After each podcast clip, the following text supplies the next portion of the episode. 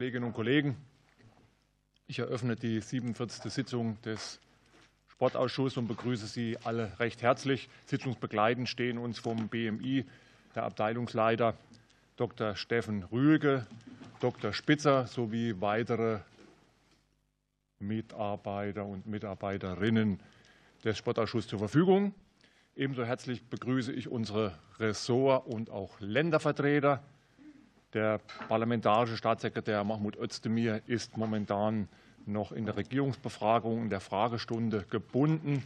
Deswegen bittet er um Verständnis und wird der Sportausschusssitzung nicht umfassend teilnehmen können. Die Sitzung ist öffentlich. Ich begrüße auch unsere Gäste ganz herzlich auf den Besuchertribünen und auch diejenigen, die per Webex zugeschaltet sind.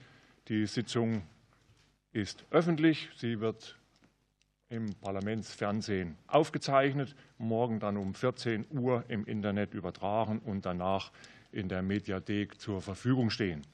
Ich rufe den Tagesordnungspunkt 1 auf. Wir sprechen über Sicherheitsfragen im Fußball. Das Thema ist mittlerweile, hat mittlerweile eine sehr große Bandbreite eingenommen. Es geht beispielsweise auch um die Gewalt auf dem Spielfeld vor allem auch in den unteren Ligen, in Amateurligen, aber auch in Profiligen, auch gegen Schiedsrichter. Es geht um Gewalt zwischen gegnerischen Spielern und auch Fangruppen.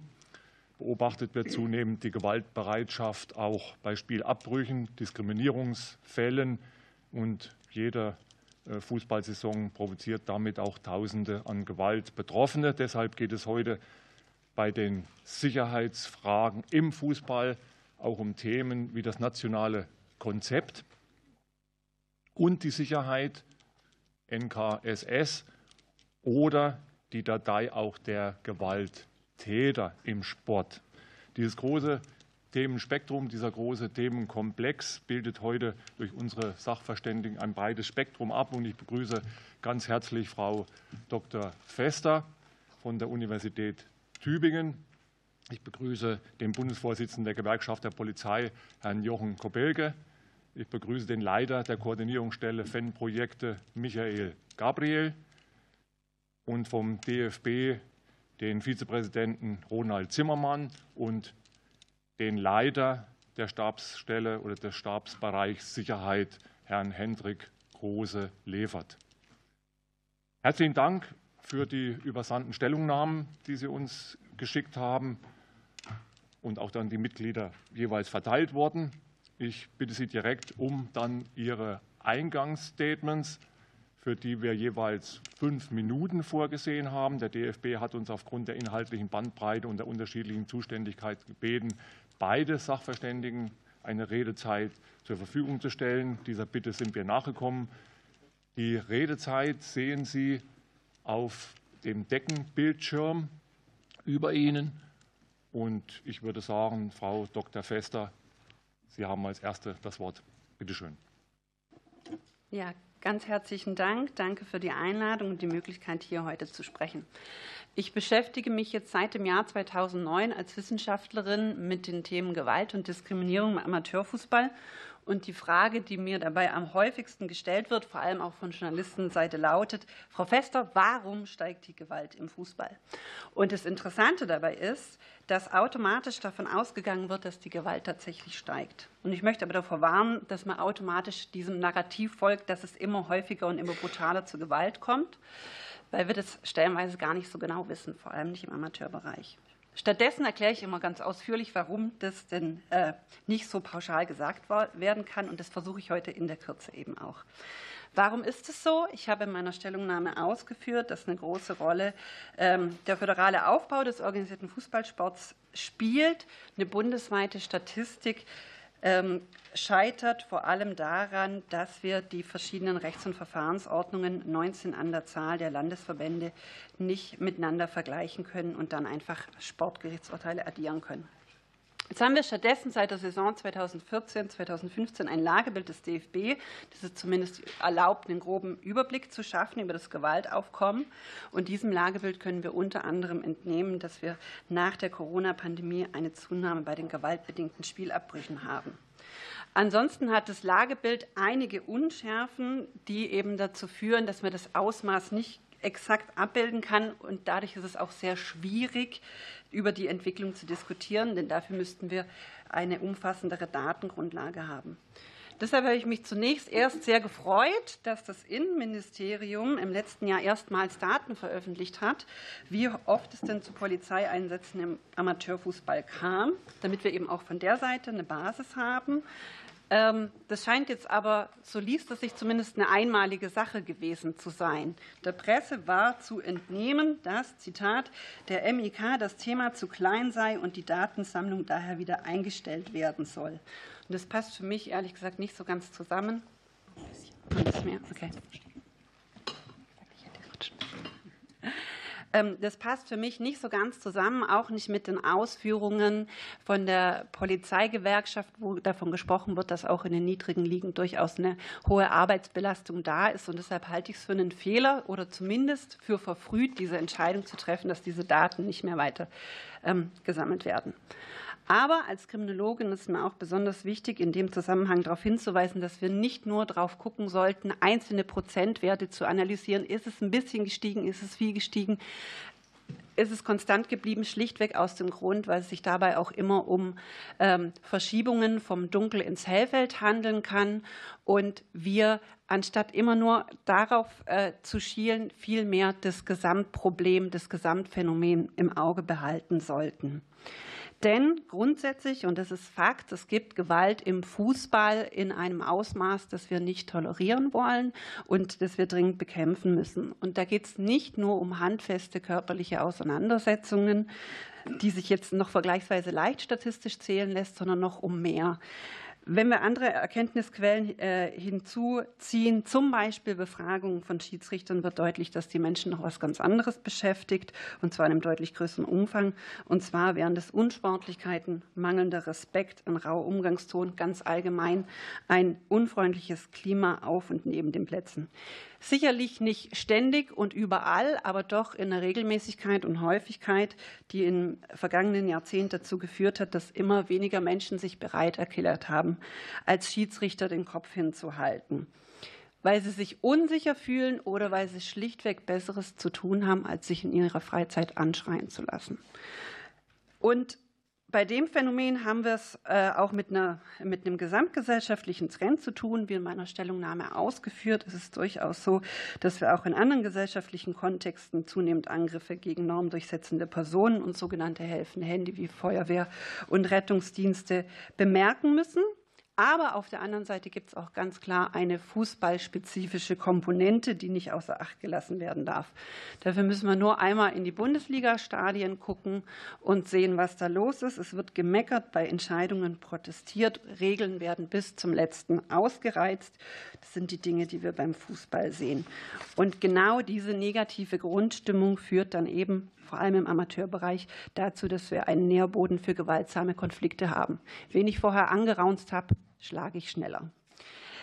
Es ist daher sehr begrüßenswert, dass das Problem inzwischen auch ganz oben erkannt wurde und das IFAB, also das Internationale Regelbau des Weltfußballs, vor kurzem angekündigt hat, sich dem Problem zu widmen und dass sie auf das Spielerverhalten durch geplante Regeländerungen positiv einwirken möchten. Ein ganz wichtiger Baustein neben ganz vielen. Ich könnte jetzt sehr lange sprechen über mögliche Maßnahmen, aber das können wir dann hoffentlich gleich noch in der Fragerunde. Vielen Dank.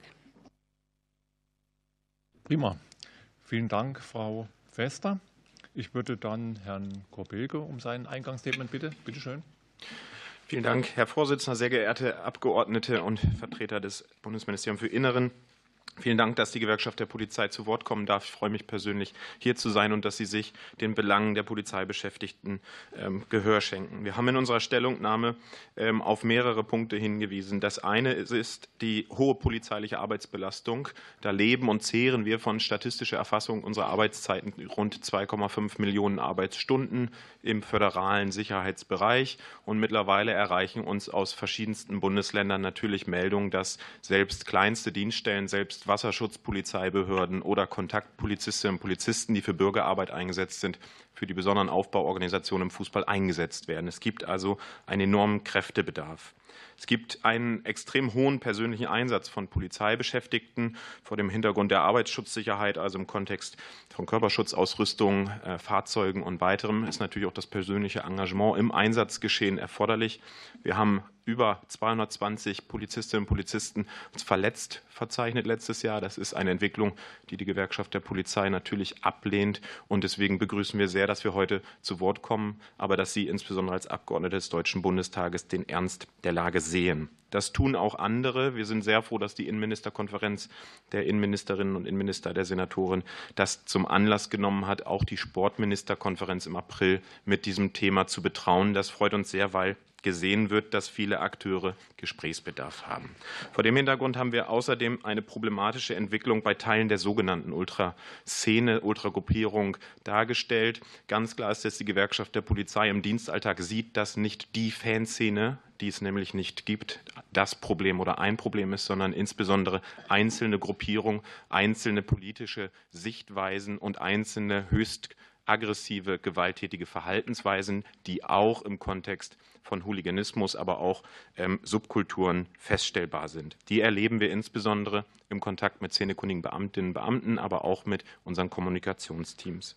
Lösungsansätze haben wir einmal schriftlich dargestellt. Natürlich setzen wir absolut auf präventive Inhalte, weil wir genau wissen, dass auch im Kontext Fußball wie aber auch in anderen Kriminalitätsfeldern, auch durch die Kriminologie belegt, Prävention ein Mittel ist, was wirkt. Die Handlungsfähigkeit der Polizeibehörden ist zurzeit auch im Kontext der grenzpolizeilichen Maßnahmen eingeschränkter denn je. Die Sicherheitsarchitektur ist nun mal so aufgebaut, dass es grundsätzlich länderübergreifende Unterstützungseinsätze gibt. Das gerät gerade ins Wanken und gibt, glaube ich, Anlass zur Diskussion. Wir nehmen mit großem Interesse wahr, dass die Bundesregierung und insbesondere die Fraktion des Deutschen Bundestages der Bundesregierung natürlich eine Gesamtüberprüfung der aktuellen ähm, Rechtsnormen vornehmen wollen. Auch wir sehen einen Evaluations- oder Handlungsbedarf in der Frage des Rechtsrahmens, der im Fußballkontext greift. Wir sehen insgesamt auch, dass die Stärkung der Rechtsstaatskette erfolgen muss. Wie schnell kommt eine Strafanzeige in die Bearbeitung und wird ausgearbeitet und Verurteilungs- bzw. grundsätzlich erstmal die Anklageerhebung ermöglicht. Hier wünschen wir uns natürlich eine deutliche Geschwindigkeit in der Rechtsstaatkette, also von Bekanntwerden der Straftat bis hin zu einer möglichen Verurteilung, aber vorgestaltet die Anklageerhebung. Letzter Satz. Die Polizeibehörden sind in Fußballeinsätzen grundsätzlich in besonderen Aufbauorganisationen unterwegs. Jedes Mal wird geschaut, welche Spielbegegnung, egal welche Liga, führt möglicherweise zu einem polizeilichen Einsatz. Die Grundhaltung der, Gewerkschaft der Polizei ist, dass wir insgesamt dazu beitragen müssen, dass es weniger Einsatzanlässe für Polizeibeschäftigte gibt. Es muss wieder eine Diskussion geben, weniger Polizistinnen und Polizisten beim Fußball einzusetzen. Es gibt aber nie die Möglichkeit, gar keine einzusetzen bei Großveranstaltungen, wo wir auch im Kontext des Leiten und Lenkens von Besucherströmen und der Abwehr von Großschadensereignissen eingesetzt sind. Dennoch brauchen wir die Diskussion. Das tun wir, Schlusssatz, immer in derselben Strategie, 4D. Deeskalation. Wir setzen viel auf Kommunikation in allen Ebenen, selbst in der digitalen Welt. Wir differenzieren grundsätzlich. Wir erkennen also, wer bewegt sich zu einem Fußballspiel im Stadion und auf der Abreise und erkennen genau, wem ein polizeilicher Blick gebührt und wem eben nicht. Und wir setzen durch die Rechtsstaatlichkeit. Dafür haben wir einen Instrumentenkasten im Gefahrenabwehrrecht und im Strafrecht. Und am Ende dokumentieren wir das alles auch gerichtsfest, auch unsere einzelnen Abarbeitungsmechanismen. Und vor dem Hintergrund sind die Polizeibehörden inhaltlich, äh, organisatorisch, aber auch strukturell sehr gut aufgestellt. Es mangelt durchaus an den fleißigen, helfenden Händen in den einzelnen Polizeibehörden. Vielen Dank. Vielen Dank, Herr Kobelge. Eine absolute Punktlandung. Ich bitte Herrn Gabriel bitte um sein Eingangsstatement.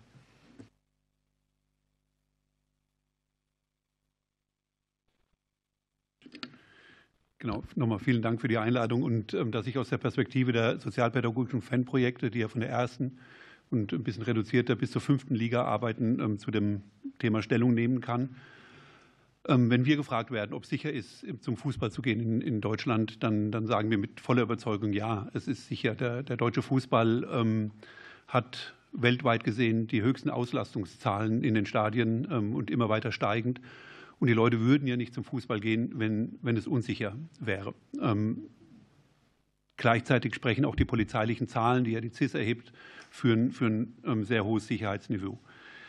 Dafür gibt es gute Gründe. Ähm, das eine ist, dass die Vereine meines Erachtens oder unseres Erachtens ähm, sehr gut diese Massenveranstaltungen, die ja regelmäßig 50, 60.000 Leute zum Fußball gehen, ähm, sehr gut organisatorisch, strukturell, kommunikativ organisieren, dass die Stadien auch modern sind und in ihrer baulichen Infrastruktur einladend sind und auch sicher sind, dass Fans aktiv auch zum sicheren Stadionerlebnis beitragen, Stichwort Selbstregulierung ähm, dass die Polizei mit ihren abgestimmten Sicherheitskonzepten zum hohen Sicherheitsniveau beiträgt und dass ähm, die Zusammenarbeit im Netzwerk in Deutschland, glaube ich, was das Niveau angeht, einzigartig ist. Also ich bin tatsächlich überzeugt, seit 30 Jahren, mehr als 30 Jahren im Geschäft, dass wir, ähm, was den Fußball im professionellen, also was den professionellen Fußball angeht, noch nie so ein hohes Sicherheitsniveau ähm, tatsächlich gehabt haben. Insbesondere kann ich das sagen, wenn wir das vergleichen mit, mit internationalen Spielen. Wir sind ganz oft international unterwegs und da ist, ähm, haben wir hier wirklich ein sehr, sehr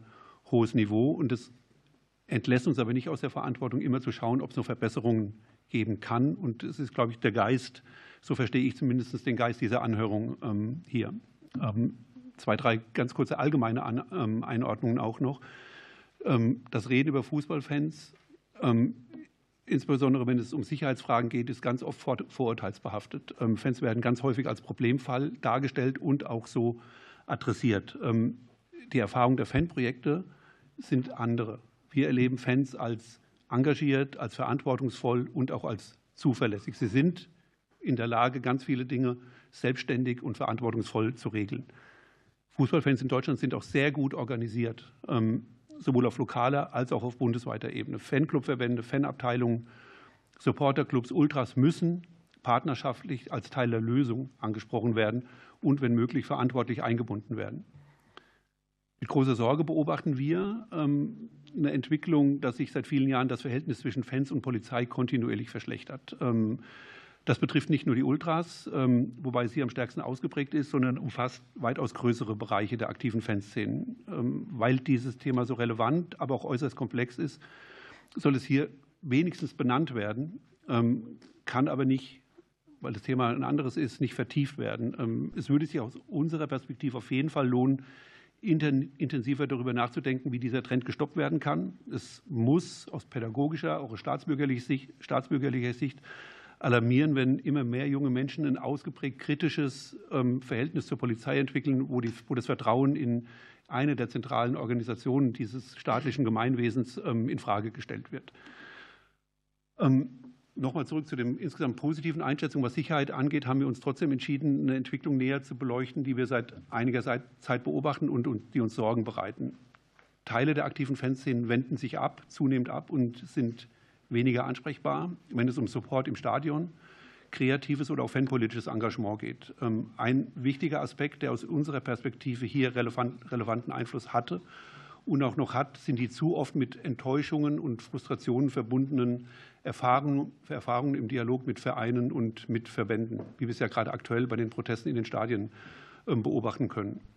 Wir beobachten an nahezu allen Standorten, an manchen mehr, an manchen weniger, eine Interessenverlagerung aus dem Stadion heraus zu anderen Aktivitäten. Hierzu gehört auch das Thema Gewalt.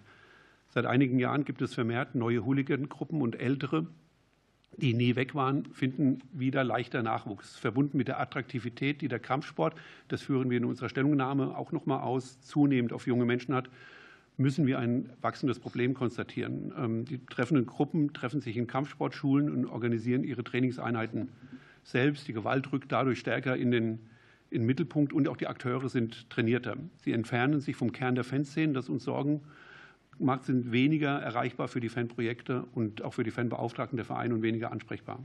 Ähm, und während vor einigen Jahren die sogenannten Drittortauseinandersetzungen äh, die Regel waren, also wenn sich zwei Gruppen auf der grünen Wiese irgendwo getroffen haben, rückt das Phänomen wieder stärker an und in die Stadien hinein. Was ist zu tun aus unserer Perspektive? Ähm, das ist ganz gut, da kann ich an Herrn Kopelke anknüpfen. Als allerwichtigstes wäre es, ähm, wären mit den Fanprojekten die Institutionen zu stärken, die das Vertrauen der Fanszenen genießen, die Kommunikation und Vermittlung herstellen können und mit ihrer engagierten und professionellen Jugendarbeit seit vielen Jahren die positiven Kräfte in all ihrer Vielfalt in den Kurven stärken. Die Situation der Fanprojekte in der KOS ist prekär. Ich sage das auch an diesem Ort eher ungern, aber ich sage das auch schon seit ein paar Jahren. Ist es wirklich so, dass zum Beispiel wir in der Situation sind als Koordinationsstelle, dass wir überlegen müssen, wo wir nicht mehr arbeiten können, also welche Felder wir liegen lassen müssen, anstatt in der Situation zu sein, dass wir uns in neuen Phänomenen auch gezielt zuwenden können.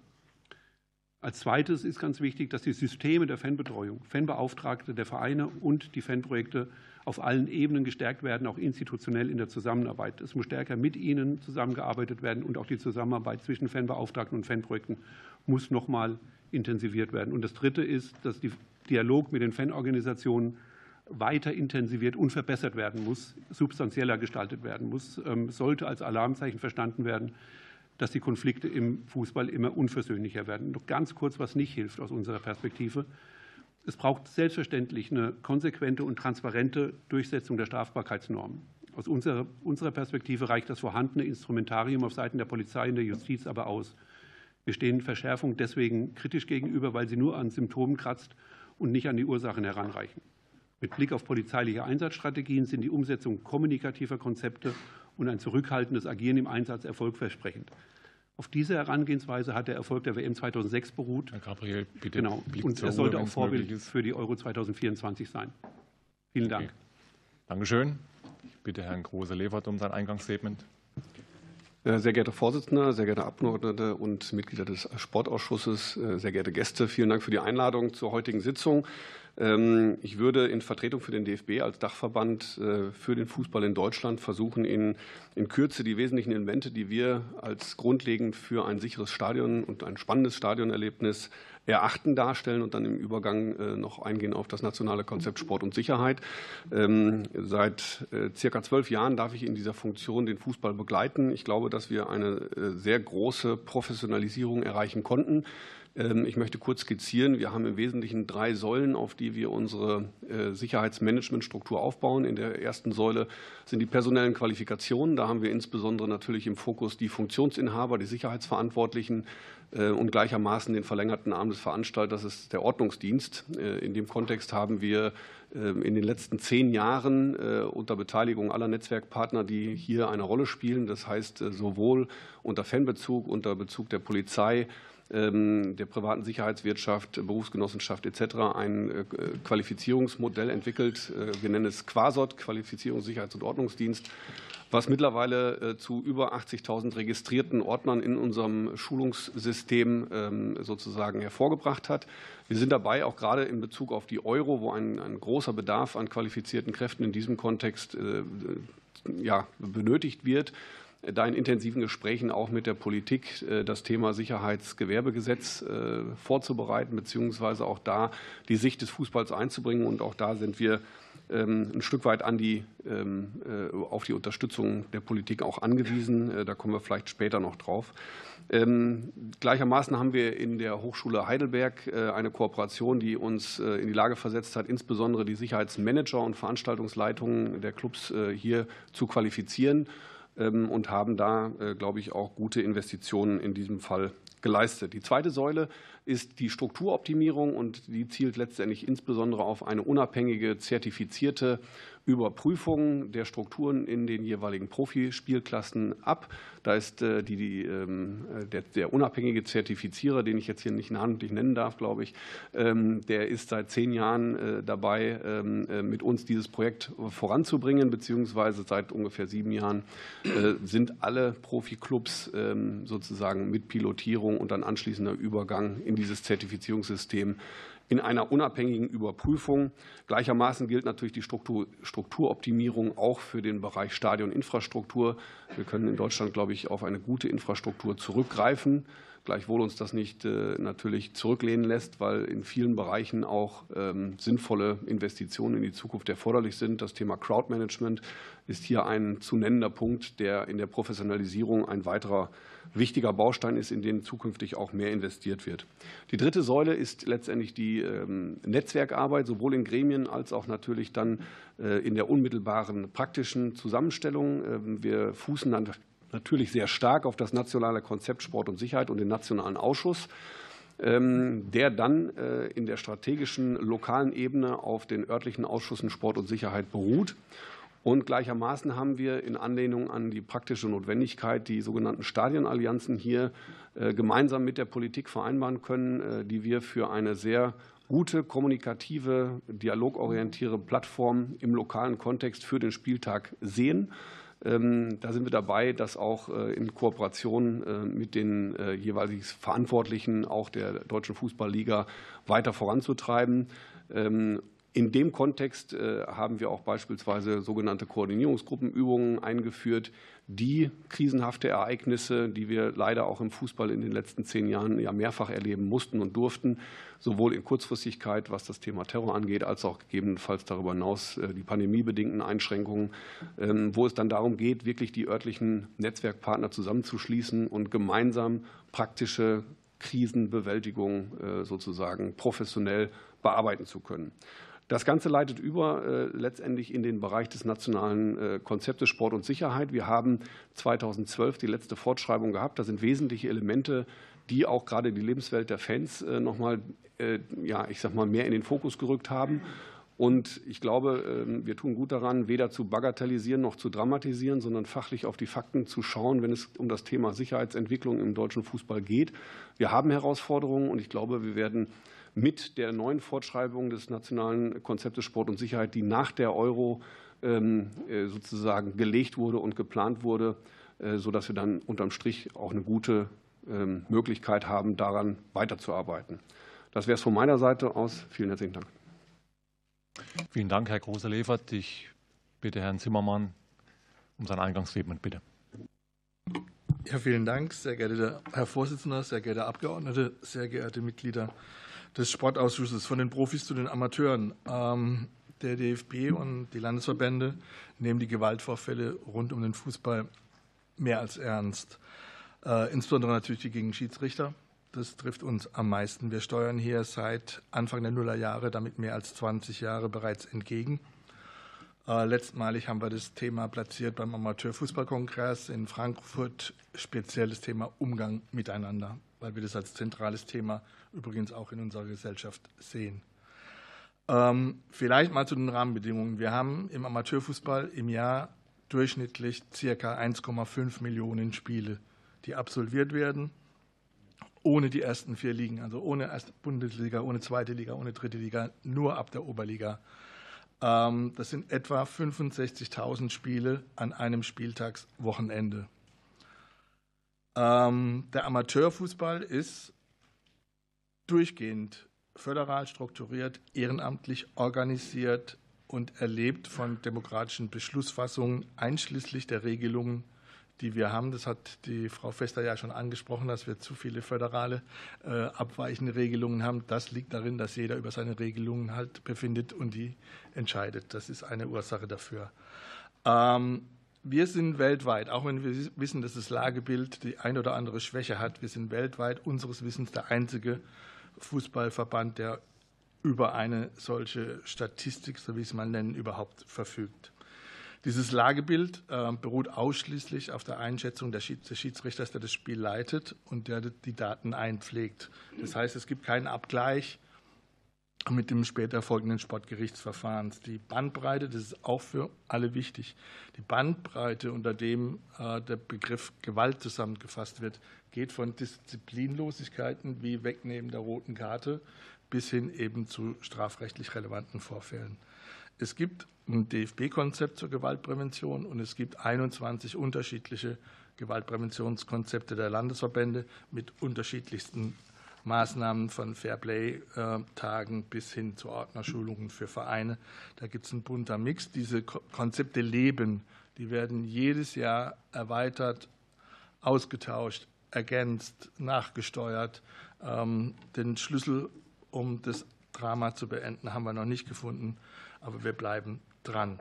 Die Sportgerichte am Ende, wenn was passiert, sind klar gehalten, Gewalt konsequent abzuurteilen.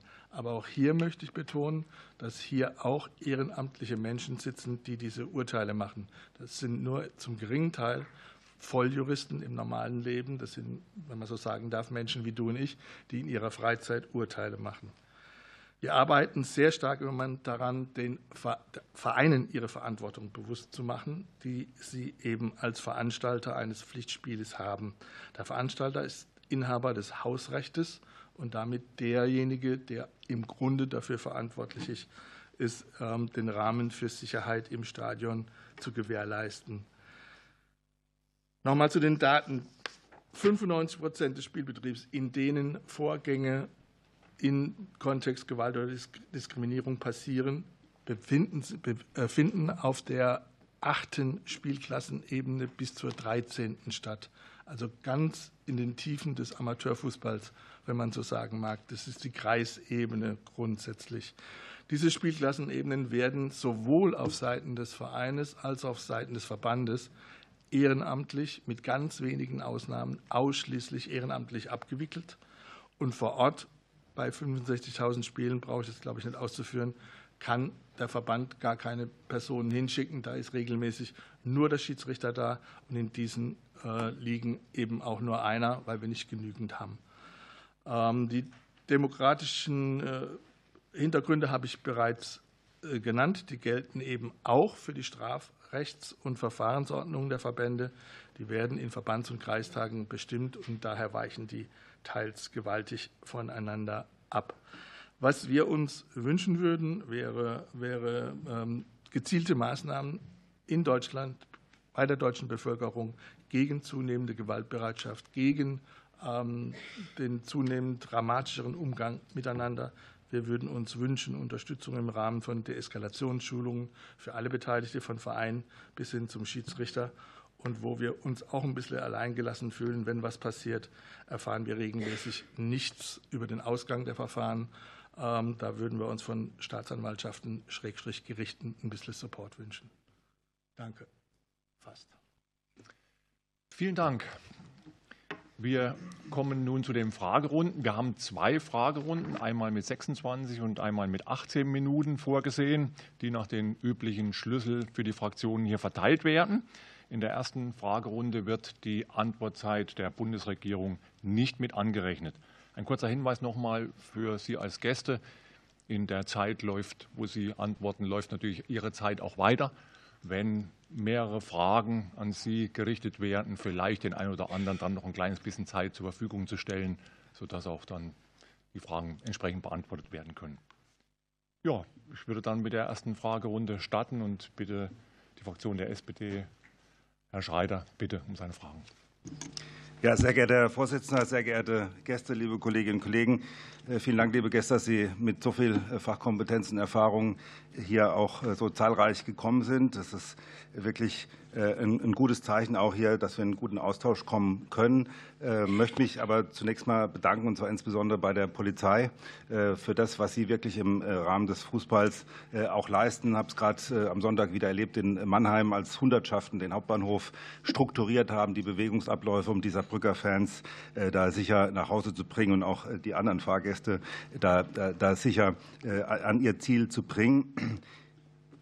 wir versuchen, wenn ich da mal äh, kurz den Hut des Ehrenamtlichen aufsetzen darf, als äh, Vereinsvertreter im Präsidium des Regionalverbands Südwest, äh, da wirklich auch auf Ihre Belange größtmöglich auch, auch Rücksicht zu nehmen. Wir hatten gerade Oberligatagung, die Rückrunde geplant. Da ist immer eine Kollegin von der Polizei dabei, eine Kontaktbeamtin. Und wenn die sagt, das Spiel kann an dem Tag nicht stattfinden, weil sich dann Ludwigshafener und Wormser-Fans mit Mannheimer und Trierern irgendwie treffen können, dann ist das Gesetz, dann ist das Gesetz. Und darauf wird wirklich viel Rücksicht genommen. Und möchte Ihnen das auch versichern, dass das gesehen wird und auch Ihr, Ihr Einsatz und Ihr Engagement da gesehen wird. Äh, jetzt zu meinen Fragen. Äh, Sie hatten äh, ja schon auch darauf hingewiesen, auf den internationalen Vergleich. Da würde mich interessieren, eine Frage geht an Frau Fester, an Herrn Gabriel, wie das in anderen Ländern gehandhabt wird, ob es da auch Dinge gibt, wo wir vielleicht noch was lernen können oder ob es da grundsätzlich unterschiedliche Policies gibt, wie in anderen Ländern, die ja auch teilweise große Fußballleidenschaft haben, mit diesem Thema umgegangen wird.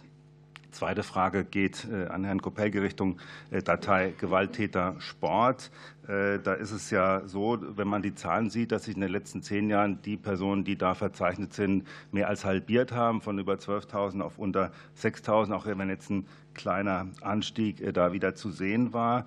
Worauf ist das zurückzuführen? und wie werden da grundsätzlich Infos abgelegt? Es gibt da ein bisschen die Kritik, dass man da schon bei einer einfachen Personenkontrolle da sozusagen in die Datei rutschen kann. Ist das dann auch entsprechend hinterlegt oder äh, wie, wie ist äh, das zu sehen? Und ist es noch so, ich hatte das früher im Referendat, unser Staatsanwalt hat es berichtet, dass er immer in Kaiserslautern selbst vor Ort ist auf dem Betzenberg. Ist es noch so, dass Staatsanwälte auch äh, bei den Profispielen weiterhin vor Ort sind, um da gegebenenfalls auch kurzfristig Entscheidungen treffen zu können? Zum DFB, auch gerade zu den Amateurligen. Also ich habe hab ja auch gelesen, dass die äh, Spielabbrüche zu, zu 48 Prozent, glaube ich, auf, äh, zum großen Teil jedenfalls auf äh, die Sorge des Schiedsrichters auch um die eigene Sicherheit zurückgehen. Ich würde es auch so bestätigen, bin selber Sportrichter in der Spruchkammer Vorderpfalz und wir verhandeln im Prinzip nur Spielabbrüche und da geht es eigentlich in der Regel immer um die Entscheidung des Schiedsrichters. Da meine Frage, inwiefern, wie groß ist in der Ausbildung des Schiedsrichters bei den Schiedsrichtern Lehrgängen da auch die Schulung dahingegen, die psychologische Schulung, wie da auch mit Stress und Krisensituationen umzugehen ist. Und wir haben ja insgesamt die Situation auch, dass in Amateurligen der Sicherheitsrahmen äh, jetzt auch mit der ganzen Stadionstruktur äh, deutlich niederschwelliger ist als jetzt in Profiligen. Äh, was kann man da noch tun, um hier die, die Amateurvereine auch besser zu unterstützen? Und ähm, sehen Sie, Frage noch an Frau Fester, wir haben Spielbericht und äh, Lagebild als, als Grundlage. Sehen Sie da noch äh, Reformbedarf oder reicht es? direkt anfangen mit der allerersten Frage und der letzten Frage darauf zu antworten. Wie sieht es im Ausland aus? Also grundsätzlich, die Herren vom DFB können das bestätigen, bin ich recht kritisch.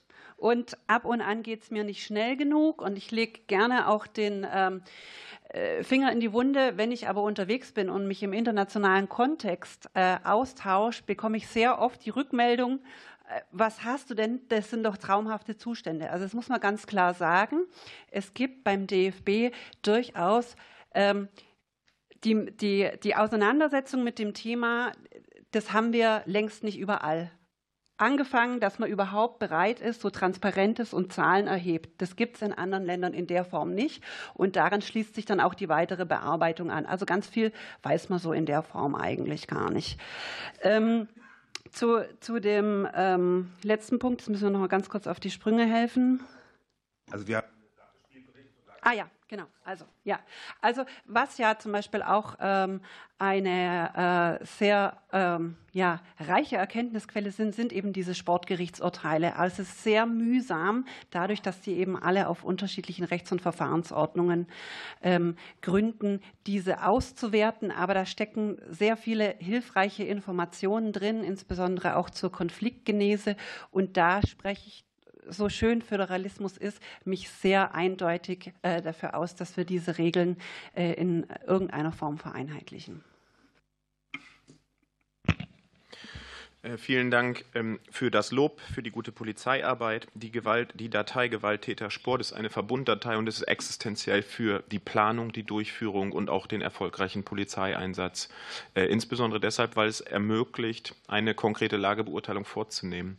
Ähm, auf Verordnungsbasis ähm, höchst umstritten regelmäßig, aber in der polizeilichen Praxis absolut notwendig. Wir sehen im Großkontext von Verbunddateien oder grundsätzlich der polizeilichen Erfassung personenbezogener Hinweise, denn das ist es, ein Hinweis Gewalttäter Sport. Es gibt also einen Kontext zu Fußball oder Sportereignissen und die Kriterien sind standardisiert und natürlich ist nicht jede kontrollierte Person ähm, in einer solchen Datei und die Aufnahme in die Datei unterliegt natürlich Kriterien im Kontext von Strafverfahren und der Schwere von Strafverfahren und auch entsprechenden Katalogstraftaten.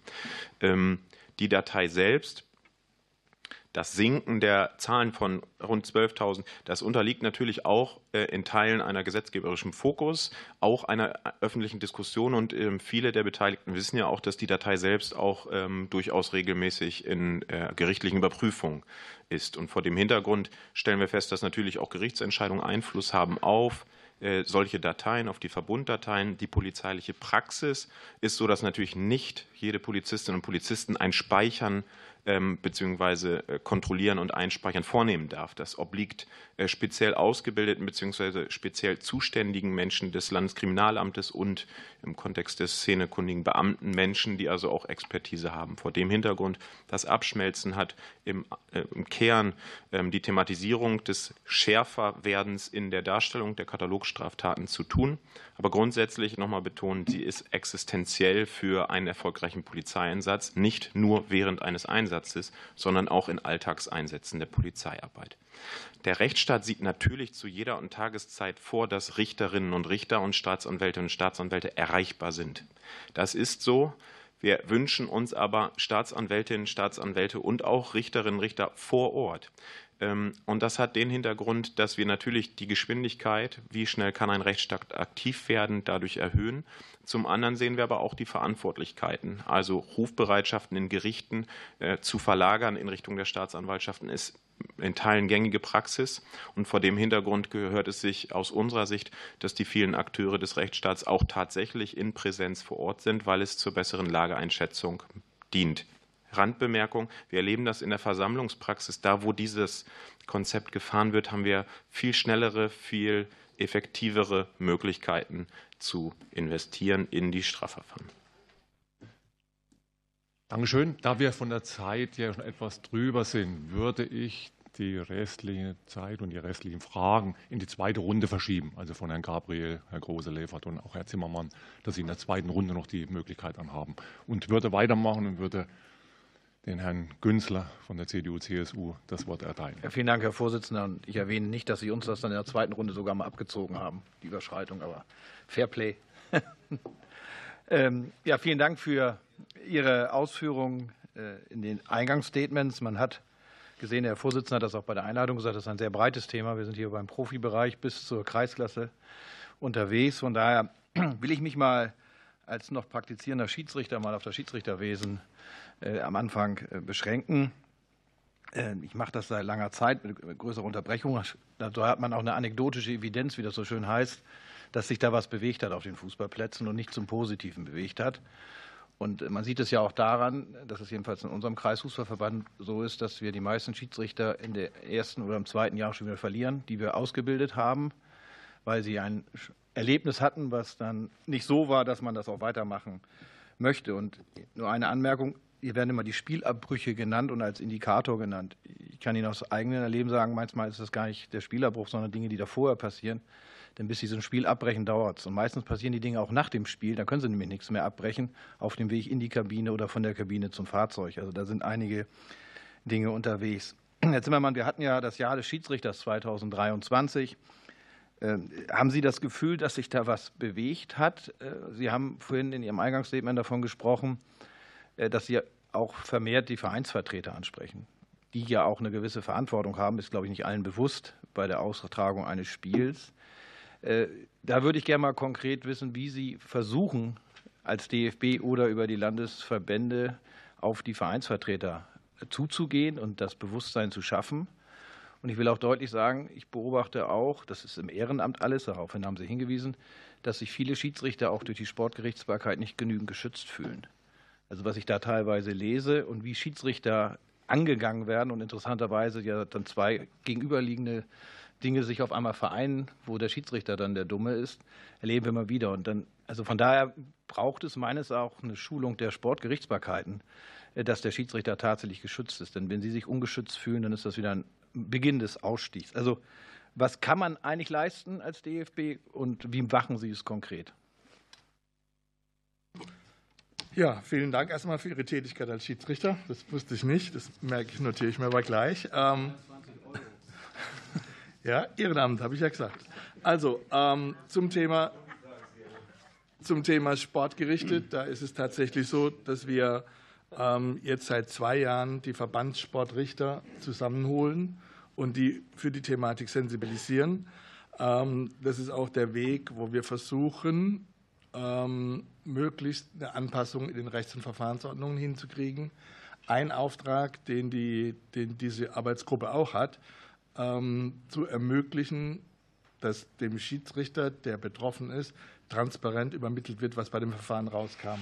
Weil wir stellen oft fest, ähm, die erfahren das nicht, dann bilden sich Legenden und am Ende war es ein Freispruch. Und da wollen wir gucken, wie kann man es in Deutschland datenschutztechnisch sauber machen, dass der Schiedsrichter tatsächlich erfährt, was da passiert ist. Das ist das eine, was passiert im Moment. Ähm, das Jahr des Schiris haben Sie angesprochen. Ähm, wir haben von Anfang an betont, wenn man den Umgang miteinander verändern will, das werden wir nicht in einem Jahr hinkriegen.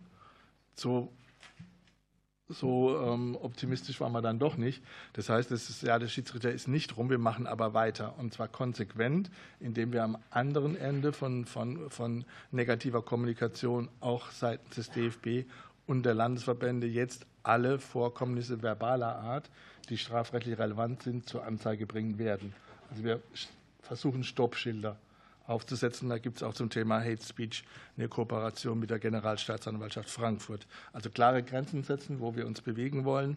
Wir haben vor einigen Jahren das Patensystem für neue Schiedsrichter ähm, in die Welt gesetzt, wovon wir uns versprechen, dass die den, gerade den jungen Menschen helfen, die ersten Schritte zu gehen. Ähm, wir werden das konsequent weitermachen. Das heißt jetzt halt nicht mehr Ja des Schiedsrichters, aber wir werden an dem Thema Umgang dranbleiben. Und die angesprochene Vereinsarbeit, wir arbeiten derzeit an einer Schulung für Vereinsverantwortliche zum Thema Veranstalterrechte und Pflichten, einschließlich Hausrecht, was wir dann ausrollen über die Landesverbände, dass idealerweise irgendwann jeder äh, Vereinsvorsitzende diese Schulung einmal hatte und weiß, was er zu tun hat. Und davon versprechen wir uns dann schon einiges. Ja, vielen Dank, Herr Zimmermann. Frau Dr. Fester, ich hätte noch mal eine Frage. Sie untersuchen ja den Fußball. Äh, ich beobachte, ich war bei der Handball-EM oder in Göttingen gibt es den Basketball. Äh, da werden die Schiedsrichter ganz anders akzeptiert. Äh, haben Sie sich da mal beschäftigt? Wo haben wir dieses Phänomen Fußball? Also das, die Frage bekomme ich in der Tat öfters gestellt, wie sieht es in den anderen Sportarten aus? Also zum einen, es sind schon ganz unterschiedliche äh, Voraussetzungen, was die Spielanlage betrifft. Fußball ist unglaublich spannend, emotional, weil so wenig Tore fallen, ähm, ist nicht direkt mit Handball vergleichbar. Ähm, trotzdem Insbesondere was den Respekt gegenüber dem äh, Schiedsrichter betrifft, sehen wir das sehr deutlich. Und beim Fußball hat sich in gewisser Weise eine Kultur eingeschlichen, nenne ich es mal. Es wird als normal gesehen.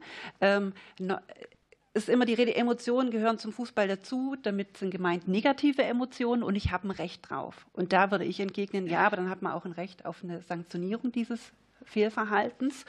Ähm, und das hat sich so teilweise eingeschlichen, dass den Personen, die da drin sind, das gar nicht mehr äh, bewusst ist, wie absurd das eigentlich ist und wie schlecht die Manieren stellenweise sind.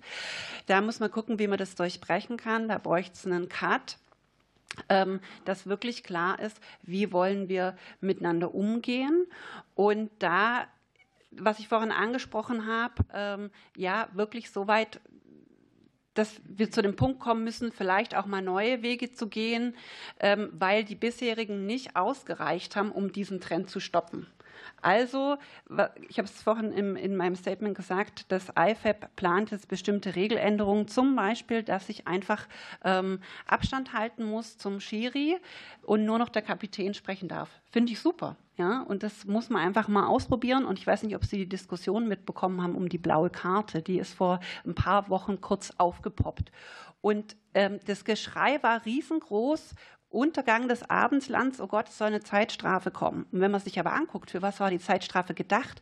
Bei Protest gegen den über dem Schiedsrichter. Und da muss man ganz klar sagen, haltet euch an die Regeln, dann kommt diese blaue Karte nicht. Ja, dann habt ihr euren äh, traditionellen Fußball weiterhin. Also muss man sich tatsächlich einfach ähm, drüber klar machen, ähm, was das vielleicht auch für Mechanismen sind. Ich wäre die Erste, die äh, da äh, das unterstützen würde. Aber ja, es ist tatsächlich sehr verfestigt, dieses Bild, dass es in gewisser Weise dazu gehört, dass ich mich beim äh, Schiedsrichter aufregen kann. Vielen Dank. Ich bitte die Fraktion Bündnis 90 Grünen. Herrn Krämer bitte um seine Fragen. Ja, vielen Dank. Vielleicht äh, vorab noch mal ein Kommentar auch zu der ganzen äh, Diskussion über Schiedsrichterinnen und Schiedsrichter. Ich glaube, es ist auch wichtig, dass wir Wochenends dann in den Fußballstadien und äh, sowohl im Profifußball auf der Tribüne, aber auch auf der Trainerband wie auch im Amateurfußball vielleicht bisschen mal überlegen, was für eine Vorbildfunktion auch wir einnehmen können oder ob jede Kritik eben auch an Schiedsrichterinnen und Schiedsrichter notwendig ist in dem Fall, weil das ja sozusagen dann auch ein Vorbild ist, gerade auch für jüngere Leute. Ich würde mit einer äh, Frage ans ähm, Ministerium beginnen, ähm, weil wir ja auch gerade über die Datei Gewalttäter Sport gesprochen haben, über das nationale Konzept Sport und Sicherheit. Ähm, beides haben wir uns, uns vorgenommen. Bei dem einen eine Reform, bei dem anderen eine Weiterentwicklung. Und da würde ich ganz gerne einfach den aktuellen Stand erfragen. Genau, die Weiterentwicklung und insbesondere die Reform mit Blick auf das Thema Rechtsstaatlichkeit, worüber hier heute auch schon debattiert worden ist, steht im Koalitionsvertrag. Das nehmen wir natürlich sehr ernst. Wir sind darüber mit den äh, entsprechenden Ländern, ähm, äh, mit allen Ländern im Kontakt und speisen das dort auch in die entsprechenden Polizeifachgremien ein. Äh, Im Übrigen kann ich mich den Äußerungen von Herrn Kupelke hier nur vollumfänglich anschließen. Ähm, sozusagen nicht nur ähm, die Zahl äh, ist gesungen, sondern es gibt gesunken, sondern es gibt dafür auch ganz äh, handkräftige, tatkräftige und äh, erfasste Gründe. Herr Kopelke hat insbesondere auch angesprochen das Schärferwerden der Katalogstraftaten. Ja, vielen Dank. Ähm, ansonsten ähm, ist ja durchaus äh, ist ja durchaus zu analysieren und festzustellen, dass wir gerade in den äh, deutschen Fußballstadien eine unglaubliche Polarisierung haben im, äh, zwischen einerseits dieser aktiven Fanszene und auf der anderen Seite ähm, möglicherweise Verbänden. Ähm, ich hätte da äh, die Frage einerseits an die KOS. Ähm, wie, könnte, wie können insbesondere Fanprojekte auch konkret zur Prävention von Gewalt und auch zur Förderung von, von Dialog möglicherweise beitragen, um auch diese Situation so ein bisschen herunter zu regeln? Und an die GdP, Herrn Kopelke, vielleicht ganz konkret die Frage, am Ende sind, sind Sie ja als Polizistinnen und Polizisten sag ich mal, die, die dazwischen stehen müssen, obwohl sie an, an, sich nicht viel mit der ganzen Situation zu tun haben, weil sie im Grunde ähm, als Repräsentant äh, des Staates aufgefasst werden, was ja vielleicht auch nicht so ganz, ähm, ganz fair ist in dem Moment. Gibt es denn vielleicht so Best-Practice-Beispiele, wo Sie auch als, als äh, Polizei vielleicht ähm, in den Dialog mit eingebunden worden sind, wo es, wo es äh, wirklich äh, möglich geworden ist, auch vielleicht diese ähm, Frustrationsausbrüche ähm, von Seiten der Fans nach Möglichkeit so ein bisschen runterzuregeln. Das würde mich interessieren. Bitte schön. Ja, vielen Dank. Das ist natürlich eine Frage, könnte man abendfüllen antworten mit Bezug auf das Verhältnis zu Verbänden und Vereinen ähm, haben wir von den Fanprojekten so die Erfahrung gemacht, dass das wichtigste Beziehungsband zu den Vereinen da, also das ist, das ist das Verhältnis zum Verein. Da gehen die ganzen Emotionen hin, da ist die Zuneigung und deswegen haben Vereine auch ähm, sozusagen die, die größte ähm, Einwirkungskraft auf Fans, weil, weil ihnen, man, dem, dem Präsidenten eines Vereins hören halt die Leute eher zu als einem Sozialarbeiter, einer Sozialarbeiterin. Wir arbeiten natürlich täglich mit den Fußballfans. Ja, das ist diese, auf, auf dieser ganz ähm, besonderen ähm, Beziehungsebene. Wir, fördern, wir naja, die Vereine haben ja Fanbeauftragte verpflichtend. Die Vereine haben mittlerweile seit 2017, glaube ich, auch die Verpflichtung eines institutionalisierten Dialogs mit den Fanszenen. Also die Strukturen sind schon ganz gut, äh, was das angeht. Ähm, und wir bekommen jetzt, glaube ich, auch bei dem Konflikt mit, dass es an vielen Standorten diese, diese Orte auch sind, wo dieser Dialog stattfindet, wo dann in diesen Dialogformen die Vereine eine Position entwickeln, die zum Beispiel jetzt bei dieser Investorenfrage mitgliedermäßig ähm, sie in die Position bringt, sozusagen diese Investorenentscheidung der kritisch gegenüberzustehen. Das ist, glaube ich, für uns der richtige Weg, das zu tun. Umso stärker äh, Fans eingebunden sind, und auch in die Verantwortung geholt werden, umso mehr sind sie auch daran gebunden, wenn sie sozusagen Entscheidungen mittragen, ähm, die, die auch zu respektieren. Und das ist dann ähm, gewaltpräventiv letztendlich im, im besten Sinne. Ich habe es ja schon gesagt, die Schwierigkeit ist, dass wir ähm, Teile der Fanszenen, dass wir schwieriger an die rankommen, weil die sich sozusagen aus diesen Dialogformen entfernt haben. Das hängt oft auch damit zusammen, weil die Entwicklung im Fußball, weil es so kommerziell getrieben ist, halt einfach immer weiter geht und die Leute das Gefühl haben, dass ihr Fußball ihnen weggenommen wird. Das ist schwer, ganz schwer ähm, sozusagen, muss ich auch ganz offen sagen, für unsere Kolleginnen und Kollegen wirklich schwer, ähm, mit, mit so einer Entwicklung dann auch ähm, ja, damit zu, also da, da, da standzuhalten sozusagen. Ähm, genau, das war das in Richtung Gewaltprävention.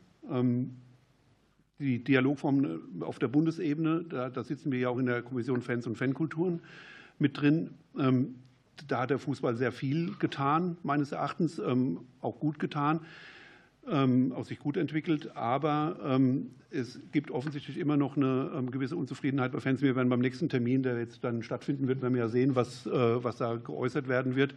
Also auch da ist äh, viel passiert. Wir würden es empfehlen, wenn es darum geht, dass man auch überlegt auf ähm, DFL-Seite und auf DFB-Seite, ob man ähm, es nicht auf dieser absoluten Entscheiderebene, die jetzt ja auch ausschlaggebend war, ob man da nicht irgendwie es schafft, eine Fanperspektive strukturell mit einzubringen, damit man schon vorab absehen kann, was für Entscheidungen potenziell auch auslösen an, an Emotionen. Ähm, tut mir leid, dass ich jetzt in dem Fall nicht konkreter werden konnte, weil es so umfassend ist. Vielen Dank. Ich würde gerne die Frage in die zweite Runde verschieben. Alles klar, danke. An Herrn Kombelke meine ich. Ne? Ja, alles klar. Gut, ich bitte die Fraktion der AfD, Herrn König, bitte um seine Fragen. Ja, vielen Dank, Herr Vorsitzender. Vielen Dank, liebe Sachverständige, für Ihre Anwesenheit und für die Ausarbeitung im Vorfeld. Ja, was soll ich sagen? Wir sind ehrlich gesagt positiv überrascht, weil die Zahlen sind viel besser, als man nach der Medienberichterstattung vermuten würde. Bemerkenswert finden wir, dass Gewalt populärer als Diskriminierung ist. So könnte man es ein bisschen hart formulieren.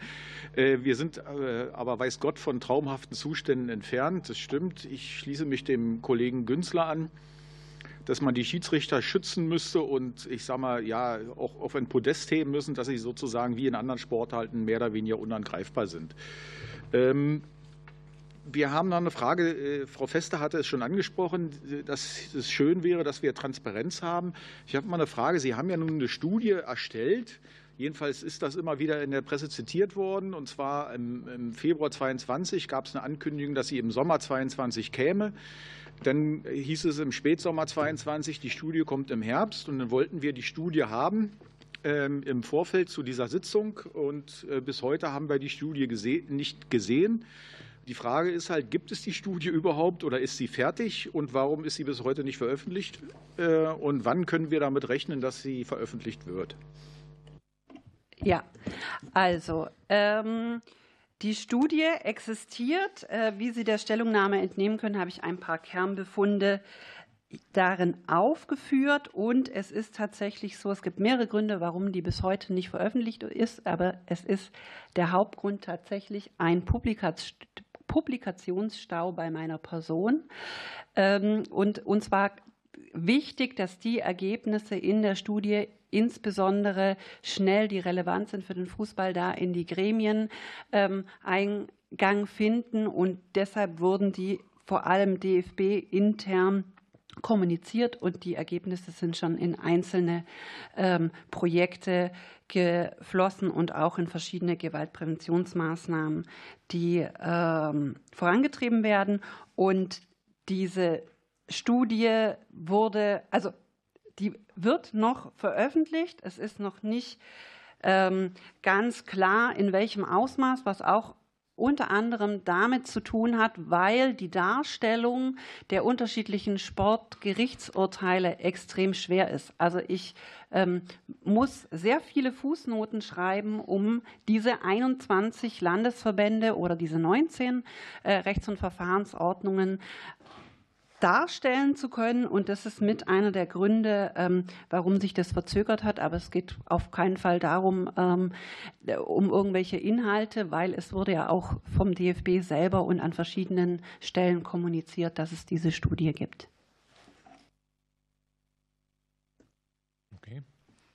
Dankeschön. Ich bitte die Fraktion der FDP, Herrn Hadewig, bitte um seine Fragen. Vielen Dank, Herr Vorsitzender. Vielen Dank auch äh, von unserer Stelle für die äh, Stellungnahmen auch im äh, Vorfeld. Ich würde zunächst den DFB fragen, wie so auch vielleicht die Erwartungen Richtung oder die besonderen Herausforderungen in diesem Jahr auch Richtung EM sind und nochmal konkret, ähm, was das Thema oder, oder leicht angeschnittene Thema auch sonstiges, gerade privates Sicherheitspersonal angeht, also ob Sie das ein bisschen noch quantifizieren äh, können, was da eingesetzt wird. Dann würde ich an Herrn äh, Kopelke die Frage stellen, da auch nochmal vielen Dank für die Stellungnahme im Vorfeld. Da sind viele gute Ansatzpunkte dran. drin, aber äh, zwei konkrete Sachen, über die ich gestolpert bin, ist einerseits das Thema Versammlungsrecht in Bezug auf die Fernmärsche. Ähm, ich bin selbst bisher davon ausgegangen, ähm, wenn ich mir die Versammlungsgesetze der Länder anschaue oder vom Bund, dass ja insbesondere was den Schutzbereich angeht, eigentlich keine Unterschiede dafür bestehen, äh, wann man erstmal eröffnet ist, beziehungsweise auch was die was die äh, Möglichkeiten im Versammlungsrecht angeht. Vielleicht, wenn Sie das konkretisieren können, wo da, äh, warum es da eine Vereinheitlichung bräuchte, beziehungsweise überhaupt einen kurzen Umriss geben, warum es eine besondere Regelung bedürfte in Bezug auf die, ähm, diese Fanmärsche im Versammlungsrecht. Äh, und die zweite Frage ist das Thema äh, Sprengstoffgesetz, was Sie angeschnitten haben, und äh, Pyrotechnik, wo Sie da den Nachbesserungsbedarf sehen. Ich habe das bisher so verstanden, dass Sie insbesondere den Bereich meinen vor dem Stadion, im Transportbereich. Aber wenn Sie das kurz ausführen könnten, wäre ich sehr dankbar. Danke. Bitte schön. Ja, dann würde ich in Bezug auf die Euro zumindest noch mal auf das Sicherheitsgewerbegesetz, was vor der Euro nicht mehr äh, zum Zuge kommen wird. Insofern ähm, müssen wir den Sachstand im Status quo betrachten. Ähm, gerade äh, zu einem solchen Sportgroßereignis ist natürlich der Bedarf äh, an privaten Sicherheitskräften, Sicherheits- und Ordnungsdiensten enorm hoch, gerade vor dem Hintergrund der Parallelitäten, der Vielzahl von Aktivitäten rund um diesen Veranstaltungszeitraum, der sich ja dieses Jahr vom 14. Juni bis 14. Juli erstreckt. Ähm, gleichermaßen wie der Veranstalter der Fußballspiele in den Arenen ähm, und den Spielstandorten, zehn an der Zahl. Ähm, allein in Nordrhein-Westfalen vier, was eine Ballung von Erfordernissen der Zurverfügungstellung solcher privaten Sicherheitsdienste natürlich zur Folge hat haben wir gleichermaßen äh, natürlich auch die Bedarfe in den Host-Cities, also sprich in den Städten, die dann auch mit äh, entsprechenden Aktivitäten äh, diesen überschaubaren Markt, der sicherlich in den letzten Jahren und Jahrzehnten deutlich gewachsen ist, dann sozusagen äh, nutzen zu können. Und wir haben ähm, mit unserer Ausrichtung der Qualifizierung sehr intensiv ähm, diesen, diese nebenberufliche Tätigkeit im Fokus gehabt, um das bestmöglich mit allen Fachleuten inhaltlich zu gestalten und diese Qualifizierung und da reden wir vor allen Dingen eben von Veranstaltungsordnern in nicht leitender Funktion, die also in einer gewissen Fluktuation einfach für uns eine große Herausforderung auch am Arbeitsmarkt darstellen und gleichzeitig natürlich hohe integrative Anteile äh, in diesem Segment haben, sodass wir einfach davon ausgehen, dass unser Ansatz mit Quasort ein sehr, sehr guter ist der auch notwendig ist. Das ist frühzeitig erkannt worden und geht noch zurück auf äh, die Taskforce Sicherheit des Fußballs und die runden Tische und die Fachgespräche mit der IMK.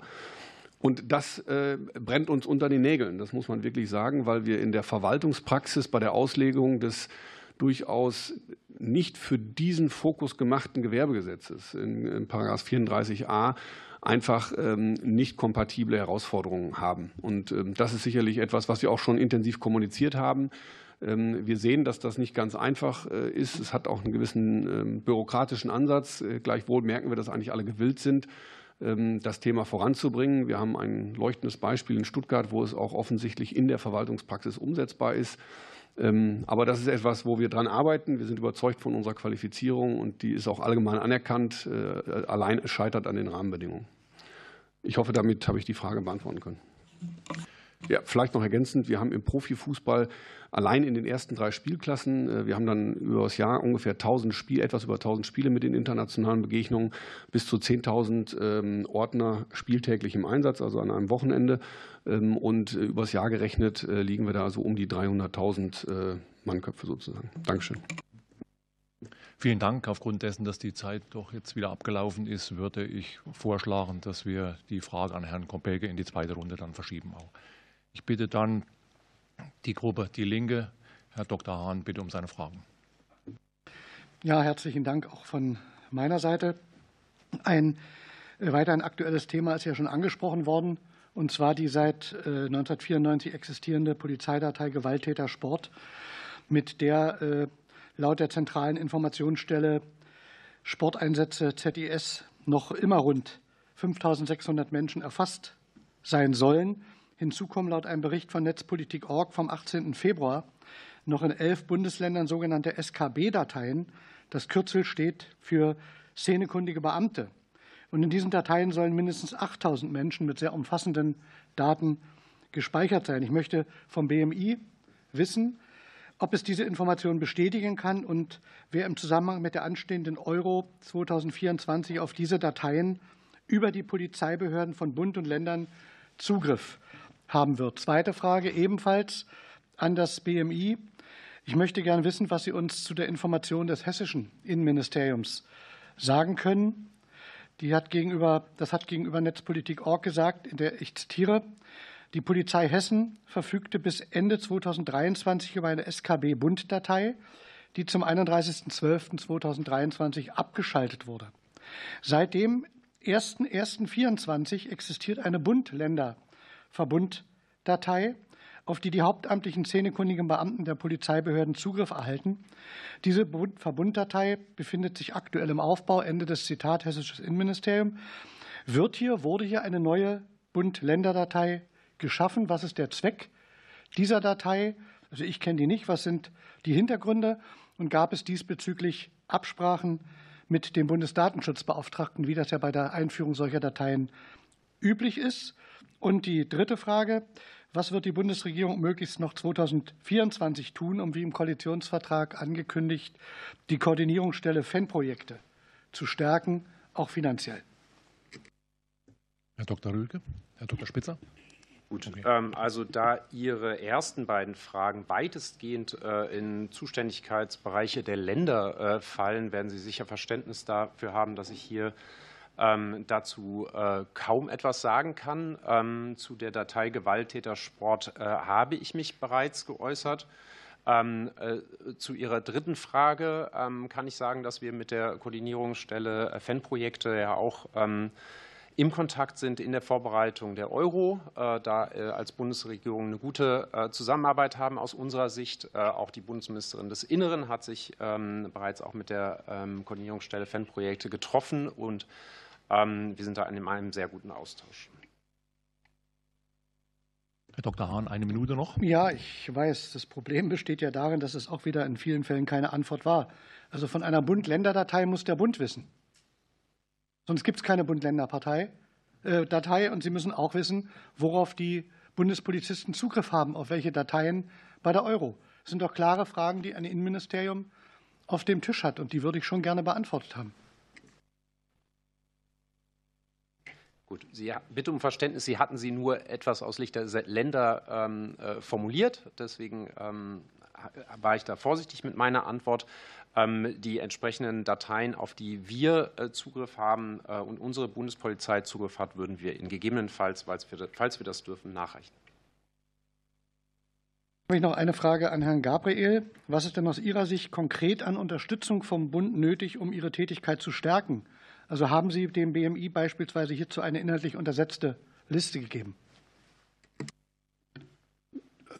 Ja, da wir ähm, nicht vom BMI gefördert werden, das ähm, von Herrn Rühlke erwähnte Projekt ähm, ist ein Sonderprojekt, das wir für die Europameisterschaft umsetzen, wo es um die Fanbetreuung bei der Europameisterschaft geht.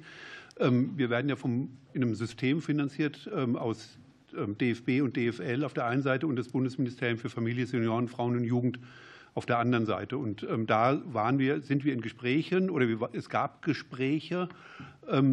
Und es, im Moment sieht es so aus, dass wir unseren Stand, wir bekommen 550.000 Euro im Jahr, 275.000 vom Fußball, 275.000 vom Bund, dass das im Moment der aktuelle Stand ist, dass wir auf dem bleiben, obwohl es ähm, ja viele Hinweise gibt, dass der Bedarf ähm, letztendlich gestiegen ist. Es gibt eine kleine Wahrscheinlichkeit, dass es ähm, eine Erhöhung gibt, ähm, die aber letztendlich dazu führen würde, dass wir quasi den Stand, den, den wir haben, der unbefriedigend ist, dass wir den gerade so halten können. Ansonsten müssten wir Arbeiten einstellen oder wir müssten ähm, Mitarbeiter die, die Stunden reduzieren, damit wir das auffangen könnten.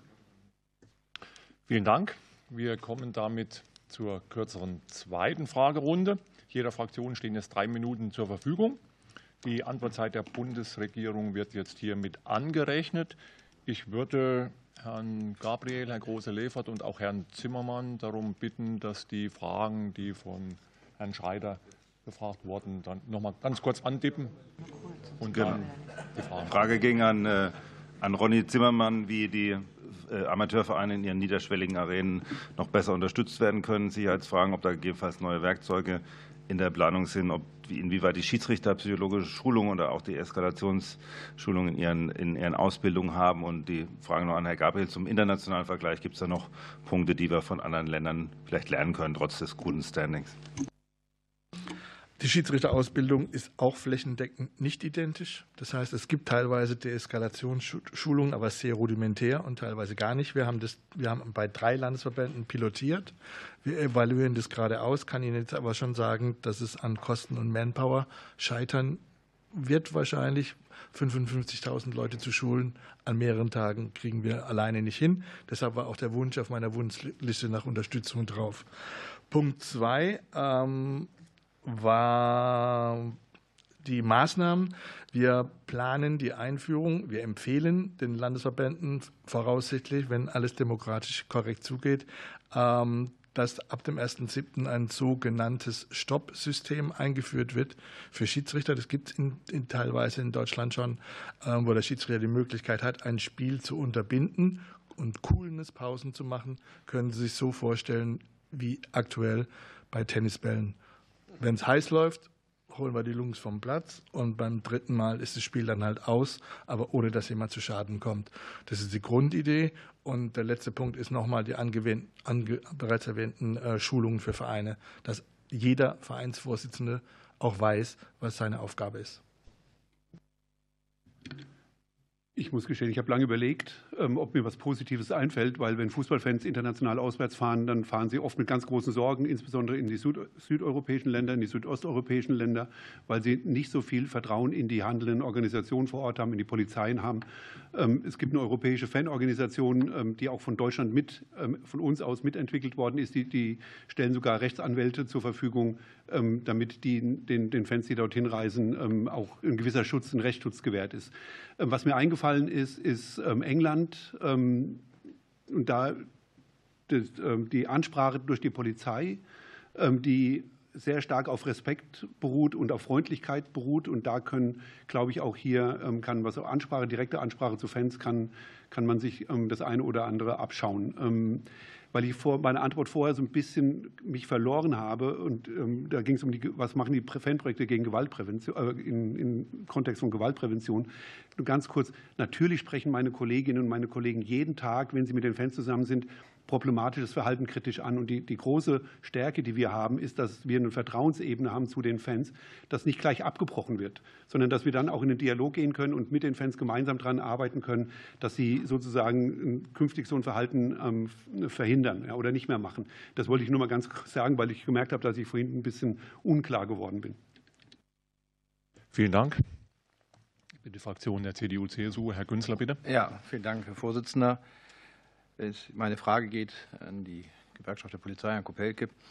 Ähm, ich habe gelesen, meine niedersächsische Innen- und Sportministerin hat diese Woche gesagt, mein Eindruck ist, der DFB und die Vereine haben in der Vergangenheit zu viel Geduld mit den Ultrafans und deren Gewaltexzessen gehabt. Der DFB muss schneller und deutlicher reagieren. Und Sie haben in Ihrer Stellungnahme, darum frage ich Sie, auch was von, ich zitiere mal, teilweise eingeräumten Privilegien für Ultragruppen geschrieben. Wie sehen die aus? Kann man sich so erklären, dass Tennisbälle, Pyro und andere Dinge überhaupt ins Stadion kommen können? Herr, vielen Dank für die Frage. Die Gewerkschaft der Polizei macht gute Erfahrungen mit dem DFB und der DFL. Es gibt also äh, schon regelmäßigen Austausch auch in den entscheidenden Momenten. Und ähm, wenn die Gewerkschaft der Polizei von insbesondere den Vereinen, Vereinspräsidentinnen, Präsidenten eine deutliche, klare öffentliche Haltung bei Vorfällen einfordert, dann hat das damit zu tun, dass sie nämlich in Teilen ausbleibt. Das ist etwas, was wir kritisch sehen und zunehmend auch erwarten, dass man Vereine, will jetzt keine Schwarzmalerei betreiben, aber durchaus auch dahin bringt, dass sie mehr Verantwortung übernehmen und Position beziehen. Ähm, das ist weil Sie Frau Behrens angesprochen haben, möglicherweise in der Partie Braunschweig-Hannover äh, relevant gewesen. Das ist möglicherweise in, äh, bei Köln relevant und auch durchaus in der aktuellen Aufarbeitung der Vorfälle in Frankfurt von Bedeutung.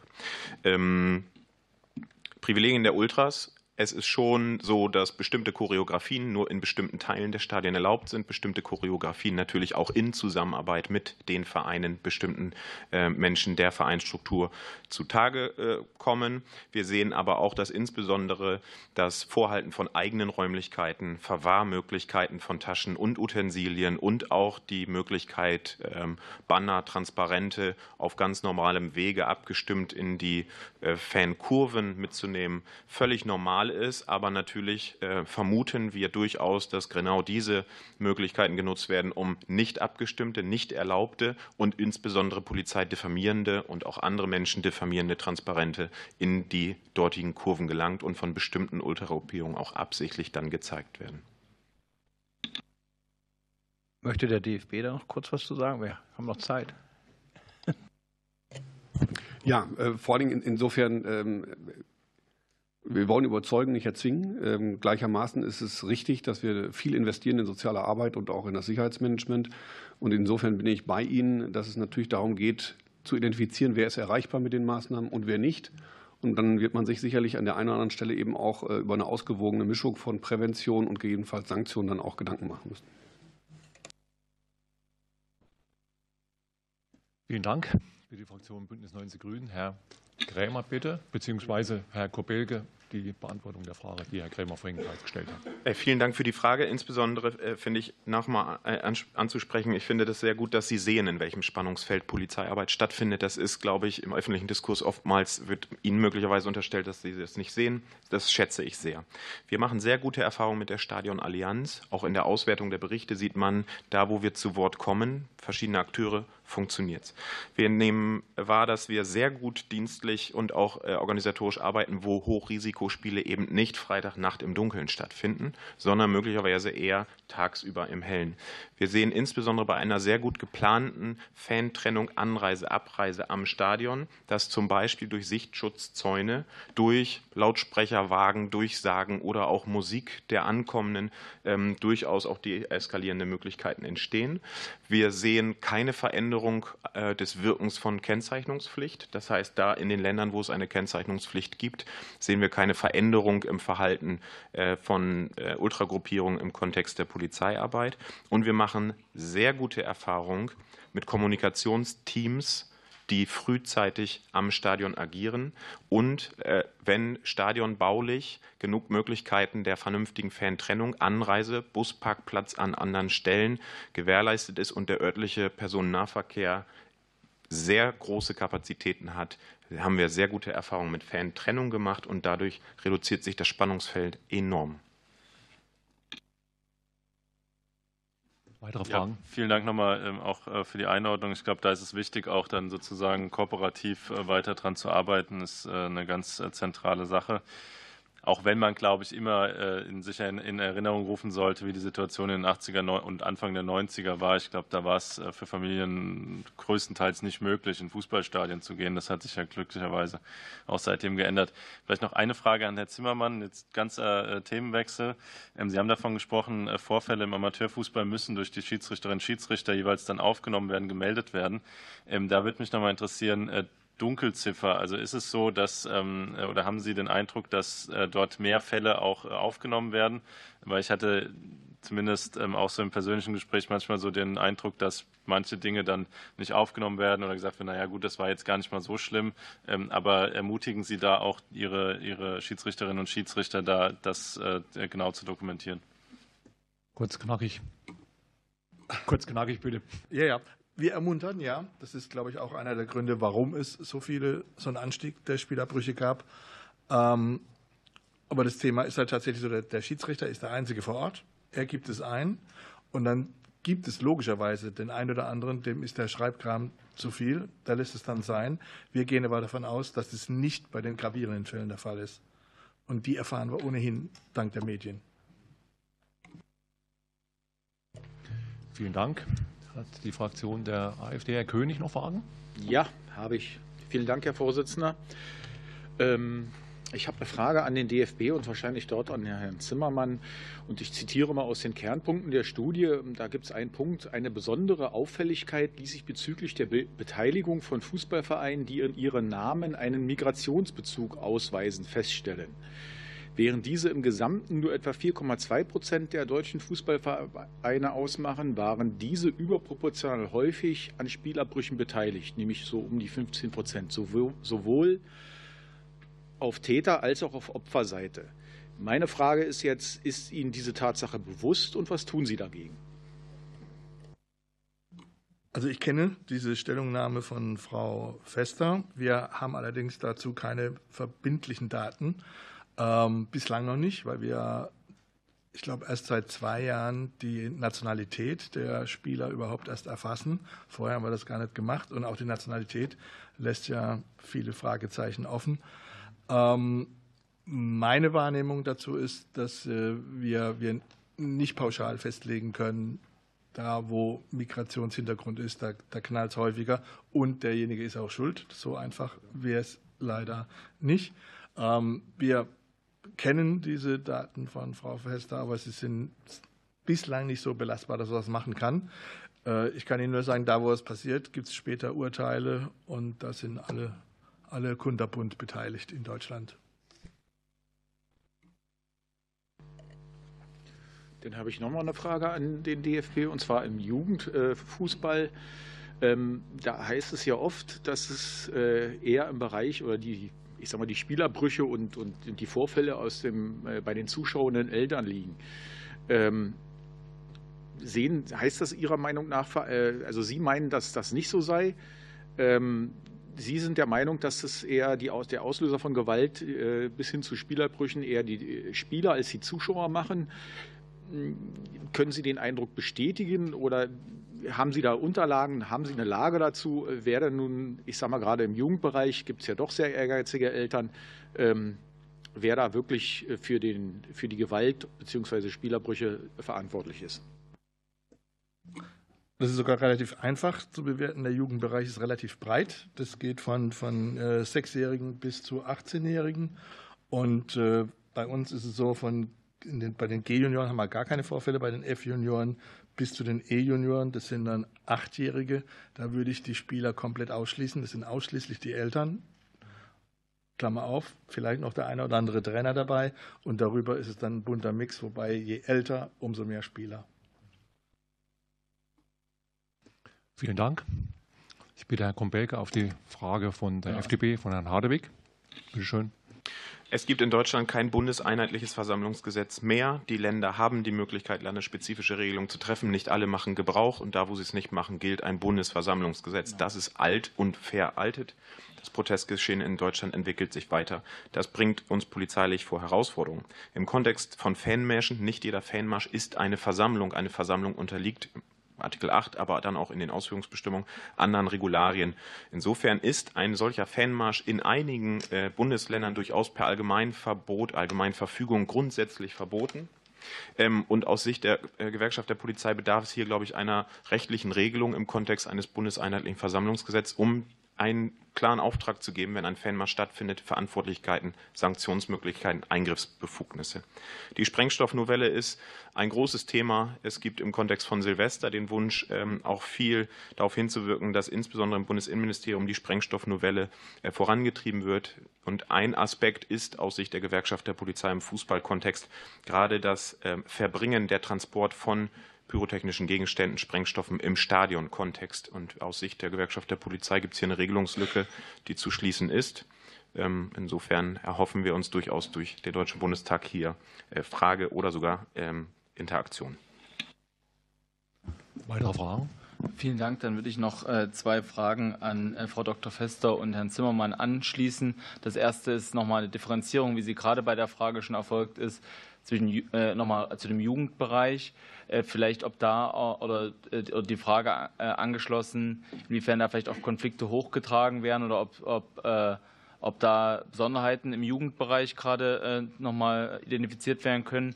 Und ein anderer Aspekt ist das ganze Thema Sanktionen. Gibt es ja noch eine Reihe an direkten Sanktionen oder Sanktionen, die den Verein treffen, ob, ob es da Evidenzen gibt oder Erfassungen, äh, welche Wirkungen Sanktionen haben oder welche Sanktionen besonders effektiv sind. Vielen Dank.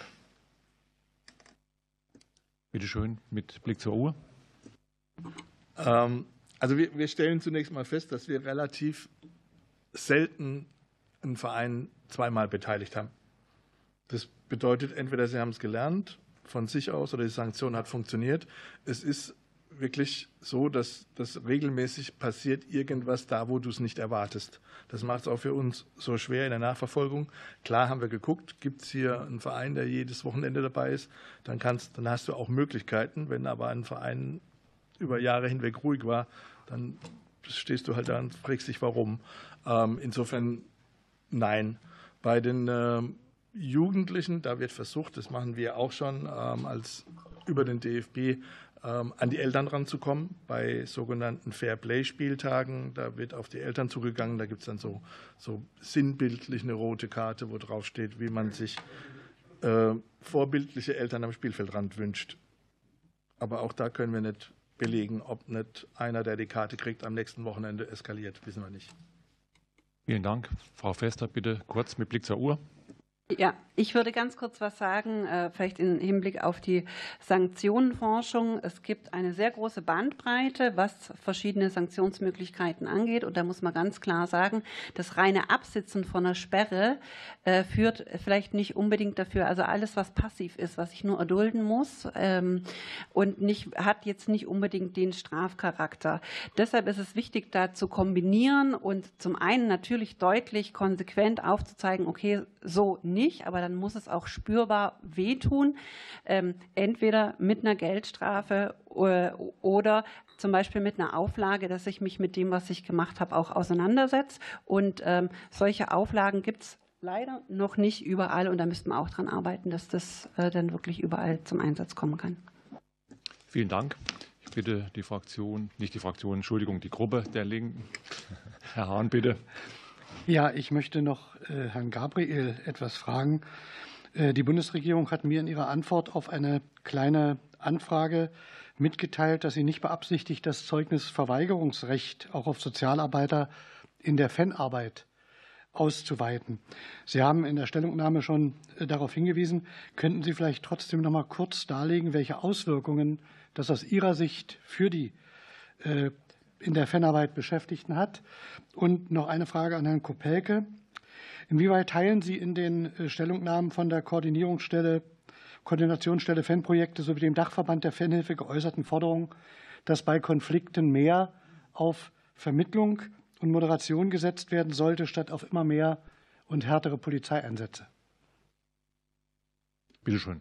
Ähm, das Zeugnisverweigerungsrecht, also die, die ähm, Paragraph 53, der betrifft nicht nur die Arbeit der Fanprojekte. Das ist mir ganz wichtig hier zu sagen, sondern das ist ein, eine Thematik, die die gesamte soziale Arbeit betrifft. Es hat sich aus unserer Initiative heraus ein Bündnis gegründet, an dem ähm, der, der AWO-Bundesverband beteiligt ist, in dem auch die Beratungsstellen ähm, für Betroffene von rechtsextremer, rassistischer Gewalt beteiligt sind. Also es macht sichtbar, dass alle ähm, in der Sozialarbeit damit zu tun haben. Hier bei den Fanprojekten, ähm, da ist es tatsächlich so, dass wir gerade einen Fall haben in Karlsruhe, dass ähm, drei Kolleginnen, die an der Aufarbeitung von einem ähm, Vorfall beteiligt waren, da ging es um Pyrotechnik im Stadion, dass die mit Fans diesen Vorfall aufgearbeitet haben, in einem geschützten Raum aufgearbeitet haben und durch eine Handyauswertung von den Betroffenen sozusagen die Polizei von diesem Treffen erfahren hat und meine Kollegen als Kolleginnen als Zeugen vorgeladen hat, haben. Und wenn meine Kollegen Kolleginnen aussagen müssen bei der Polizei, ähm, und da ist nicht mal, also die wissen gar nicht, was da, also wer da was organisiert hat, wer was gemacht hat.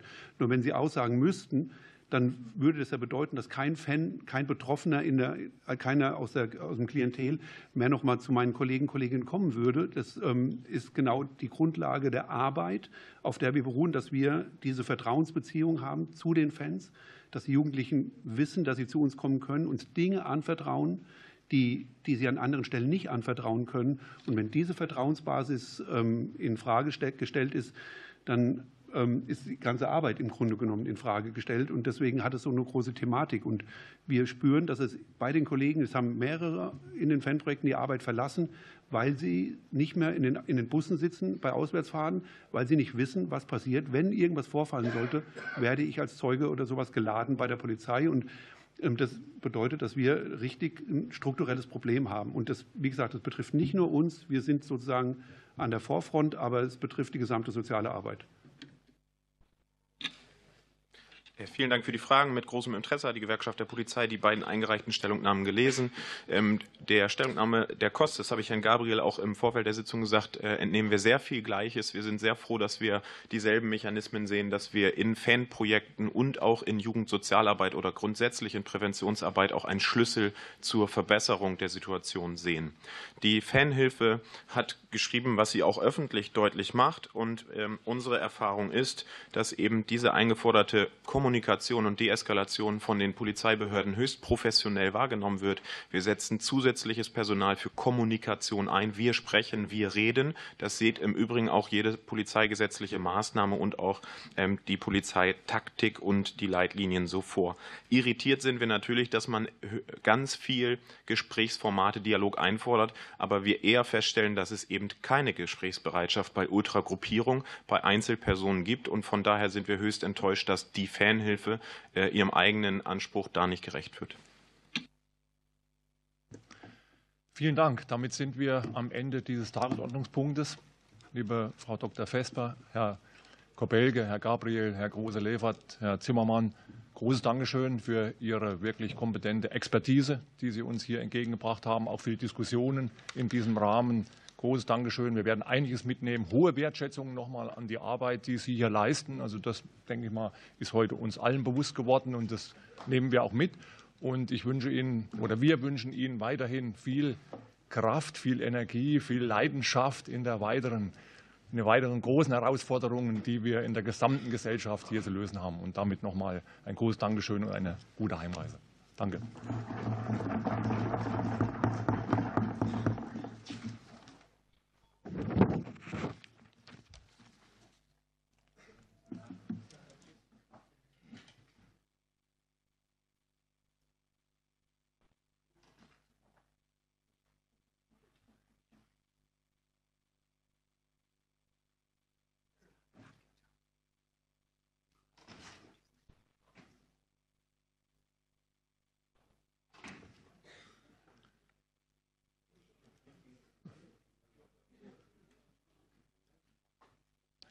Komme damit zum Tagesordnungspunkt 2. Es geht um die Unterrichtung durch die Bundesregierung über die Tätigkeit des Europarates im Zeitraum vom 1. Januar bis 31. Dezember 2022 auf Bundestagsdrucksache 20 9747. Der federführende Ausschuss hat das mitberatende Votum angefordert. Die Obleute haben sich geeinigt, auf eine Debatte hier zu verzichten. Wir können dem Bericht daher zur Kenntnis nehmen. Ich sehe keinen Widerspruch. Damit ist, ist es beschlossen. Ich schließe Tagesordnungspunkt 2, rufe Tagesordnungspunkt 3 auf. Der federführende Ausschuss hat das mitberatende Votum zu Tagesordnungspunkt 3, dem 15. Bericht der Bundesregierung über ihre Menschenrechtspolitik laut Drucksache 20 4865 zurückgezogen. Damit verschieben wir die Beratung und kommen direkt zum Tagesordnungspunkt 4. Der Tagesordnungspunkt 4, Sachstandsbericht der Bundesregierung zur Vorbereitung des Bewegungsgipfels am 12. März 2024 und zum Entwicklungsplan Sport. Ich bitte zunächst das BMI um den Sachstandsbericht und danach gehen wir in eine kurze Debatte. Ich schlage vor, wenn es keine Einwände gibt, dass wir dazu eine kurze Aussprache von drei Minuten pro Fraktion führen oder gehen in der wir die Antwortzeit der Bundesregierung nicht mit anrechnen. Ich würde Herrn Dr. Rüge um seinen Eingang bitten. Ja, ganz vielen Dank. Ähm, wir haben uns beim ersten Bewegungsgipfel äh, auf den Weg gemacht. Wir haben fünf Arbeitsgruppen äh, ins Werk gesetzt und koordiniert, die sich zu verschiedensten Themenbereichen, zu denen wir auch hier häufig im Ausschuss schon miteinander gesprochen haben, ähm, im vergangenen Jahr sehr fundierte und gute Ergebnisse erzielt haben. Ähm, auf Grundlage dieser Ergebnisse werden wir nun in ein äh, dreistufiges äh, Verfahren äh, einsteigen, wenn ich das kurz ähm, skizzieren darf. Die erste Stufe ähm, dieses Verfahrens wird der Bewegungsgipfel sein, der zweite Bewegungsgipfel, zu dem Sie alle bereits eingeladen sein sollten. Dort werden wir diese Ergebnisse der Arbeitsgruppen würdigen. Ich rufe nochmals Erinnerung, dass es sich hierbei um einen einmaligen und erstmaligen Prozess handelt verhandelt. Ähm, dort sind ähm, Bund, Länder, Kommunen, Wissenschaft, äh, organisierter Sport und Zivilgesellschaft erstmals in Deutschland zusammengekommen, um Ressort- und äh, ebenenübergreifend darüber nachzudenken, was es braucht, um mehr Menschen in Deutschland äh, zum Sport und in Bewegung zu bringen. Ähm, das war ein sinnvoller und wichtiger Weg, den wir gegangen sind. Die ähm, Anwesenden und Mitarbeitenden in den äh, Arbeitsgruppen werden auch alle ähm, zu dem Bewegungsgipfel eingeladen werden. Sie werden dort auch ihre Ergebnisse präsentieren können. Dort werden wir dann auch über das weitere Verfahren auch noch mal mit Ihnen und auch mit den Anwesenden dort diskutieren können. Unser Weg dazu ist äh, relativ klar, da äh, derzeit sozusagen ein kompletter politischer Konsens über all diese Ebenen noch nicht äh, abzusehen ist, werden wir zunächst, und das ist die zweite Stufe, als Bund ähm, einen eigenen Entwicklungsplan Sport des Bundes äh, vorlegen. Das wird im Laufe dieses Jahres der Fall sein. Und dann, äh, und da sind wir bei der dritten Stufe, über diesen Entwicklungsplan Sport ähm, des Bundes selbstverständlich weiter in diesem Prozess Entwicklungsplan Sport übergreifend auch bleiben und auf Grundlage dieses dann erzielten Bundesentwicklungsplan Sportes mit den Ländern und den Kommunen und allen Partnern weiter im Dialog bleiben. Dankeschön. Dann würde ich die Fraktion der SPD bitten. Frau Boschmann, bitte.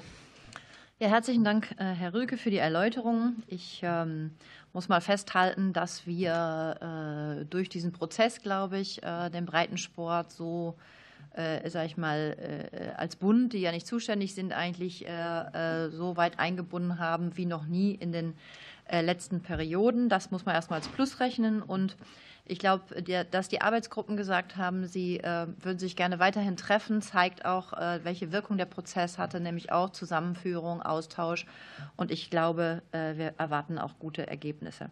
Meine Frage an Sie ist, ähm, können Sie uns schon sagen, im Grunde, wo besonderer Handlungsbedarf äh, ähm, entstanden ist oder möchten Sie dem Bewegungsgipfel nicht vorweggreifen, äh, vielleicht auch andeutungsweise. Und ähm, die zweite Frage ist, gehe ich richtig in der Annahme, dass ähm, das, ganze Verfahren ja nicht so angelegt war von vornherein, dass der Bund jetzt äh, Geld ausschüttet, was nicht seine Aufgabe ist, sondern die Aufgaben der Länder übernimmt. Ich glaube, also ich habe zumindest den Prozess so verstanden, dass das nicht der Fall war, sondern dass man guckt im Grunde, welche Projekte man zusammen entwickelt und dann später guckt im Grunde, ob äh, die umsetzbar sind und inwiefern und wer welche Aufgaben übernimmt, wenn die äh, Länder jetzt ähm, im Grunde aus diesen Gründen, weil nicht Mengen von Geld fließt, wo wir alle wissen auch, warum das im Moment nicht fließt, ja, äh, dass die Ressourcen da jetzt halt äh, aufgrund verschiedenster Dinge, äh, auch der Krisen, die wir bewältigt haben, halt ähm, eingeschränkt sind. Ähm, aber ist da, also gehe ich richtig in der Annahme, dass das so der Fall ist. Danke. Ja, die Einschätzung teile ich.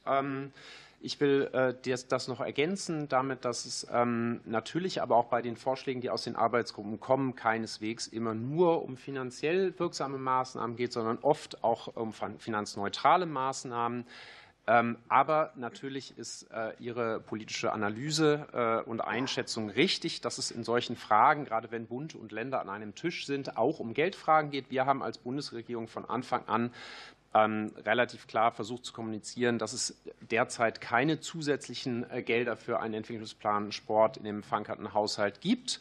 Ähm, wir haben auch immer die Linie vertreten, lasst uns sozusagen erstmal ähm, die Vorschläge abwarten und dann anhand dieser Vorschläge die Finanzdebatte danach führen.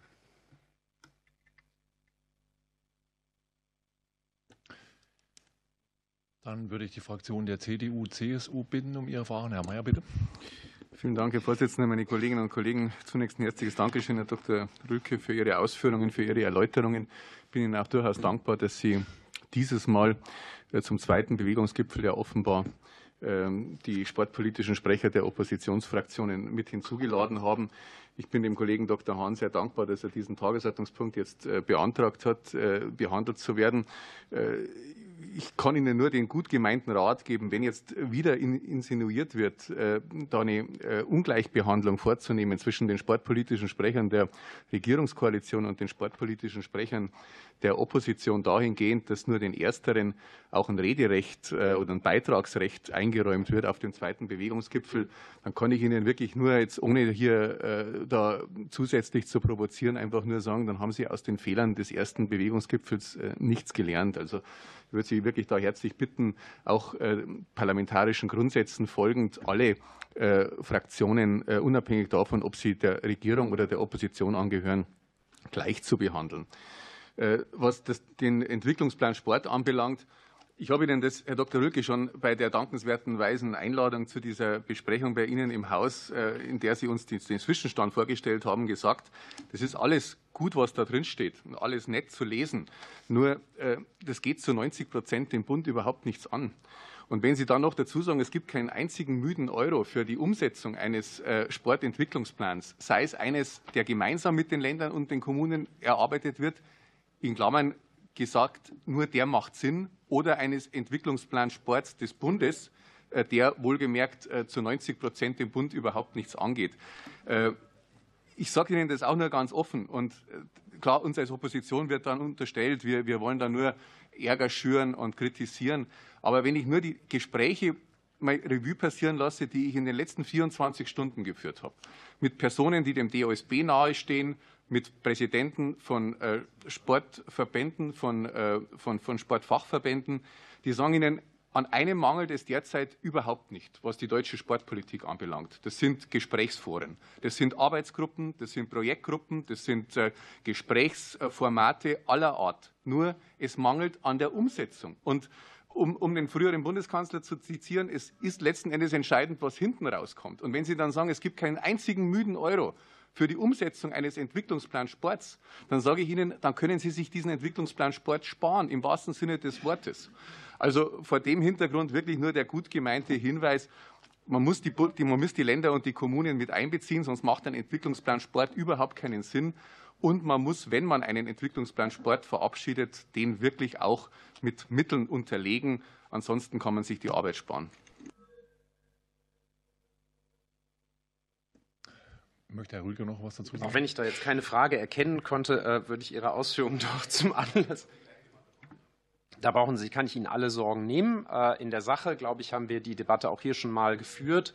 Ähm, natürlich ist es so, wenn man darüber nachdenkt, ähm, was wir in Deutschland tun müssen, um Sport besser zu entwickeln, ist das Grundgesetz so gestrickt, dass äh, nicht für alle Aufgaben der Bund äh, zuständig ist. Bei weitem nicht. Äh, nichtsdestotrotz ähm, habe ich es und haben wir es als unser gemeinsames Anliegen und auch Interesse auch von Ihnen als Unionsfraktion immer begriffen, dass das ein gutes Ziel ist, mehr Menschen in Sport und Bewegung zu bringen. Und ähm, wenn wir uns dieses Themas als Bund nicht annehmen, dann würde es auch sonst keiner machen. Und deswegen sehen wir uns da immer noch in der Verantwortung. Ähm, Ihre ähm, Ratschläge äh, nehme ich äh, gerne an. Und selbstverständlich kann ich Ihnen auch schon sagen, dass wir da, da wiederum an vielen Stellen Konsens haben. Ähm, das habe ich auch in dem stufigen Verfahren äh, ausgeführt. Selbstverständlich bleiben wir in dem Prozess über die Bearbeitung eines Entwicklungsplans Sports im Kontakt und werden den auch weiter diskutieren mit dem organisierten Sport, mit der Zivilgesellschaft, mit den Ländern und mit den Kommunen. Vielen Dank. Ich bitte die Fraktion Bündnis 90 Grünen, Frau Winkelmann, bitte. Dankeschön, Herr Vorsitzender. Dankeschön für die Ausführungen, Herr Dr. Röke. Also ich glaube, eins ist ganz, ganz wichtig, dass eben dieser zweite Bewegungsgipfel kommt. Er kommt und auch, dass der Entwicklungsplan Sport kommt. Und äh, wie es Kollegin Poschmann eben schon sagte, es ist zum ersten Mal wirklich, dass alles so umfangreich gemacht wird mit den verschiedenen Stakeholdern, mit den verschiedenen Playern, die eingebunden werden. Und hier hätte ich noch mal eine ähm, direkte Nachfrage auch. Also wie gesagt, Sie, ähm, wir haben ja diese Zwischenergebnisse damals vorgestellt bekommen. Äh, die AGen haben sehr intensiv gearbeitet. Das ist auch das erste Mal, dass so wirklich umfangreich daran gearbeitet wurde. Äh, jetzt würde mich mal interessieren, wie verlief die Kommunikation jetzt äh, vom BMI zum Beispiel mit den Ländern? Wie verlief die komplette Kommunikation jetzt einfach in den letzten Wochen? Vielleicht können Sie da ganz kurz was dazu sagen. Genau, das hatte ich, glaube ich, auch als ich auch schon mal zu einem Zwischenstand eingeladen hatte, schon ein bisschen ausgeführt. Es war genauso wie geplant. Also wir haben die Ergebnisse äh, der AGs eingeholt, die sind geliefert worden. Ähm, es ist so, wie auch Frau Poschmann ja gesagt hat, die einige AGs haben äh, darum gebeten, weiter tagen zu können, weil die Debatte so konstruktiv gewesen ist und werden sich unabhängig äh, davon, was jetzt auch passiert, auch weiter treffen. Ähm, diese Ergebnisse sind dann in eine Redaktionsgruppe äh, gelaufen, in der die Länder mit einem Ländervertreter, der Sport mit einem Vertreter und äh, wir mit einem Vertreter ähm, beteiligt waren. Und ähm, wir haben sozusagen diese Ergebnisse da gut äh, zusammengefasst, aber eine finale politische Einigung sozusagen ist da, glaube ich, auf die Schnelle und in der Kürze nicht zu erzielen.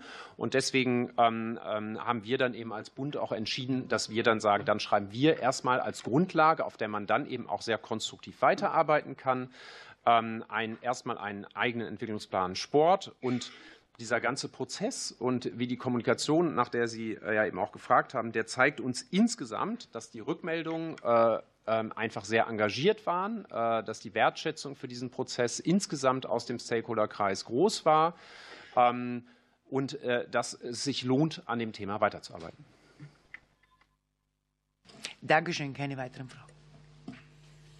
Dankeschön. Ich bitte die Fraktion der AfD um seine Fragen oder Statement.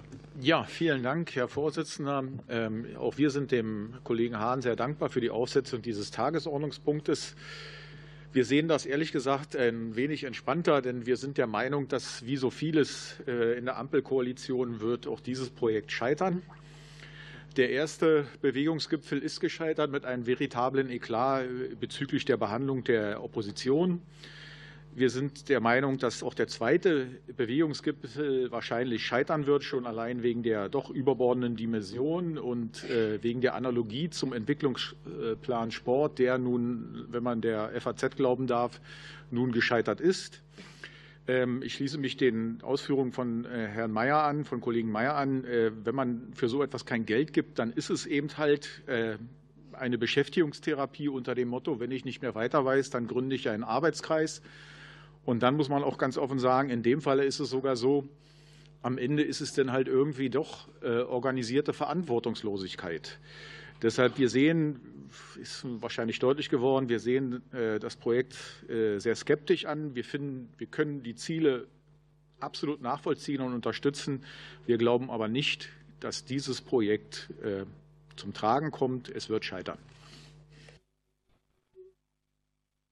Also keine Frage weiter. Dann würde ich an Herrn Hadewig weitergeben. Vielen Dank, Herr Vorsitzender. Vielen Dank für den äh, bisherigen äh, Bericht. Das ja auch ähm, oder gesamtes Verfahren, dass man auch äh, gemeinsam das Thema ähm, Bewegung, das Thema Entwicklungsplan Sport sieht, ist, glaube ich, enorm wichtig, auch wenn richtigerweise natürlich mehrfach festgestellt wurde, dass unterschiedliche Kompetenzen bestehen und äh, da doch fast alles äh, gerade im Bereich der Länder und Kommunen liegt. Äh, ein Thema sind die, alle Rahmenbedingungen, die man sonst verändern kann. Natürlich geht es um Geldfragen. Da würde ich fra fragen, da man sich jetzt noch nicht auch da gemeinsam auf einen Bereich committed haben, was da auch Vorstellungen der Länder sind, vielleicht auch was eine konzertierte Aktion zum Beispiel angeht, um diese gemeinsam anzugehen, ob vielleicht die Länder auch einzelne Kompetenzen gern abgeben wollten. Ähm, äh, da ja manchmal die Erwartungen, was zumindest Geld angeht, sehr hoch ist, oder ob Sie vielleicht auch daraus schon was äh, sagen können, was auch die Länder äh, selbst angeboten haben, äh, gemeinsam äh, zur, zu dieser Aktion, zur Initiative beizutragen. Danke.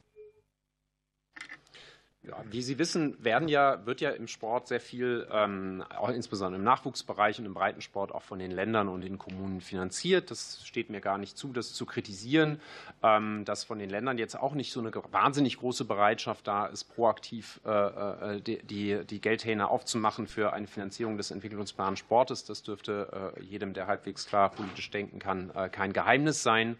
Ähm, insofern ist es äh, sozusagen immer eine sehr strittige Debatte. Ich warne nur sozusagen auch da und hier nochmals davor, sozusagen da werden, das werden Sie sehen, wenn Sie dann die abschließenden Ergebnisse der Arbeitsgruppe auch in den Händen halten, da werden zwei Drittel der Vorschläge drin sein, die haben überhaupt nichts mit Finanzen zu tun. Und die würden auch helfen, um mehr Menschen in Deutschland in Sport und Bewegung zu bringen. Vielen Dank. Last but not least bitte ich Herrn Dr. Hahn um seine Fragen. Ja, auch verbunden mit äh, dem Dank, dass das äh, aufgesetzt worden ist. Ich meine, der Entwicklungsplan Sport und der damit verknüpfte Bewegungsgipfel sollten ja zentrale Vorhaben in der Sportpolitik sein. Und deshalb halte ich es für richtig, dass wir hier Informationen über den Stand auch bekommen und eben nicht nur über Medienberichte. Und es lohnt sich vielleicht auch noch mal die Protokolle des Sportausschusses vom 14. Dezember 22 und 11. Oktober 23 anzuschauen. Und wenn wir nun den Entwurf des Entwicklungsplanes Sport mit Stand 17. Januar 24 daneben legen, dann war es durchaus richtig, dass Ministerin Faeser diesen Entwurf zurückgezogen hat. So zumindest steht er in der SZ und da könnte ja die Bundesregierung noch mal sagen, ob das denn tatsächlich stimmt. Ist der Bericht zurückgezogen? Ja oder nein, muss man ja beantworten können. Und natürlich steht nun die Frage, wie weiter. Also hisst die Ampel in der Sportpolitik jetzt die weiße Fahne oder versucht es weiter in der Wahlperiode irgendwie zu Ende zu kommen? Gibt es die Bereitschaft, den Sport wirklich noch irgendwie voranzubringen in den restlichen Monaten der Wahlperiode? Ich habe da meine Zweifel. Wir sind gern bereit, auch an einem Entwicklungsplan Sport, der den Namen verdient, mitzuwirken. Unsere Vorschläge liegen auf dem Tisch, also Sport ins Grundgesetz, Goldener Plan Sportstätten, Schulsport, was ist im Übrigen mit dem Standsportfördergesetz, alles schon lange angekündigt und nichts passiert. Und das ist natürlich schon kritikwürdig. Und ich schließe nochmal an, an das, was der Kollege Mayer gesagt hat. Ich finde den Ablaufplan für den äh, Bewegungsgipfel am 12. auch einigermaßen merkwürdig. Zwar ist es schön, dass die Sportpolitiker der Opposition eingeladen werden, aber warum wir im Unterschied zu den Vertretern der Ampel äh, dort nicht zu Wort kommen sollen, kann ich mir nicht erklären. Vielleicht können Sie es, lieber Herr Rüge. Ich kann es zumindest mal versuchen. Ich würde Ihnen auch äh, gern danken dafür, dass wir das heute hier miteinander debattieren können, weil ich glaube, das ist gut, äh, wenn wir uns nicht nur auf Zeitungsberichte miteinander verlassen, sondern das selbst miteinander besprechen und äh, dass ich hier auch die Gelegenheit habe, Ihre Fragen ähm, ähm, beantworten zu können. Insofern vielen Dank an, das, äh, an den Vorsitzenden und auch an die Obleute und auch an Sie, Herr Hahn, dass Sie das heute aufgerufen haben. Es war die FAZ und nicht die SZ, äh, die darüber berichtet hat. Die Formulierung zurückgezogen kann ich insofern nicht ganz teilen, weil Sie danach konkret gefragt haben. Ich habe ja das konkrete Verfahren eben äh, relativ detailliert beschrieben, dass es dort sozusagen eine Redaktionsgruppe gab, in der dann eben auch Gespräche darüber ähm, ähm, geführt worden sind, wie weit man kommt äh, mit dem Entwicklungsplan Sport, der mit allen schon konsentiert ist. Und in dieser Redaktionsgruppe ist das einfach klar geworden und hat man das dann, haben wir das dann so entschieden. Also insofern gibt es da nicht sozusagen ein Papier, wo wir jetzt sagen, das ist jetzt weg, sondern da gibt es sozusagen Entwurfsfassungen, ähm, die äh, nicht konsensfähig waren in dieser Redaktionsgruppe. Ansonsten ähm, hissen wir, kann ich Sie beruhigen, äh, wir werden Ihnen weiter äh, Gelegenheit geben, sich auch an uns zu reiben und kritische Nachfragen zu stellen, denn wir werden keineswegs die weiße Fahne hissen, zumindest nicht als Ministerium sondern werden weiter äh, sportpolitische Vorhaben auch äh, aufs Gleis setzen, äh, insbesondere auch das von Ihnen angesprochene Sportfördergesetz. Ähm, da kann ich Sie beruhigen. Sie werden im Laufe dieses Jahres als Parlament Gelegenheit haben, darüber zu debattieren. Natürlich gibt es das übliche Verfahren dazu, dass es zunächst mal innerhalb der Bundesregierung abgestimmt wird und dann ins Parlament kommt. Das Gute an diesem Verfahren ist, Sie als Parlament haben das letzte Wort. Und ich kann Sie auch insofern beruhigen, dass wir auch auf einem guten Weg sind, um zum Beispiel auch ein größeres Vorhaben dieser Koalition, das Zentrum Safe Sport, ähm, aufs Gleis zu setzen. Auch da hoffen wir, dass wir noch im Laufe dieses Jahres, spätestens zum Jahreswechsel, ähm, äh, die Eröffnung ähm, dann begehen können. Noch eine Nachfrage, äh, die bezieht sich darauf, ob Sie noch mal sagen könnten, ob es zutrifft, dass es massive Kritik vom DOSB an dem Entwicklungsplan Sport gegeben hat und worin denn diese besteht. Also, weil das ist ja ein zentraler Punkt, wenn der Dachverband des Sports das in der Form ablehnt, dann würde ich schon gerne wissen wollen, wo die Ursachen dafür liegen. Also ich kann jetzt hier nicht für den DOSB sprechen und es äh, ist auch nicht meine Rolle, sozusagen aus internen äh, Verhandlungen heraus zu äh, plaudern. Sie wissen, dass, das, dass der Entwicklungsplan Sport auch ein Anliegen des DOSB war. Ähm, unsere Gespräche mit dem DOSB zu dem Thema äh, Entwicklungsplan Sport äh, sind sehr, sehr konstruktiv gewesen. Nach meinem Eindruck ist das nicht annähernd äh, so zum Ausdruck gekommen in dem auch von Ihnen genannten Artikel. Ansonsten müsste ich Sie aber da wirklich bitten, wenn Sie nach der Positionierung des DOSB fragen, dass Sie den DOSB selbst fragen. Es gehört sich nicht, dass ich das hier darstelle. Gut, dann bedanke mich, würde damit diesen Tagesordnungspunkt abschließen. Kommen wir zu Tagesordnungspunkt 5. Verschiedenes. Gibt es dazu noch Wortmeldungen, Meinungen, Anfragen, Positionen? Das sehe ich nicht. Damit schließe ich die 47. Sitzung und wünsche uns alle noch eine erfolgreiche Woche. Dankeschön.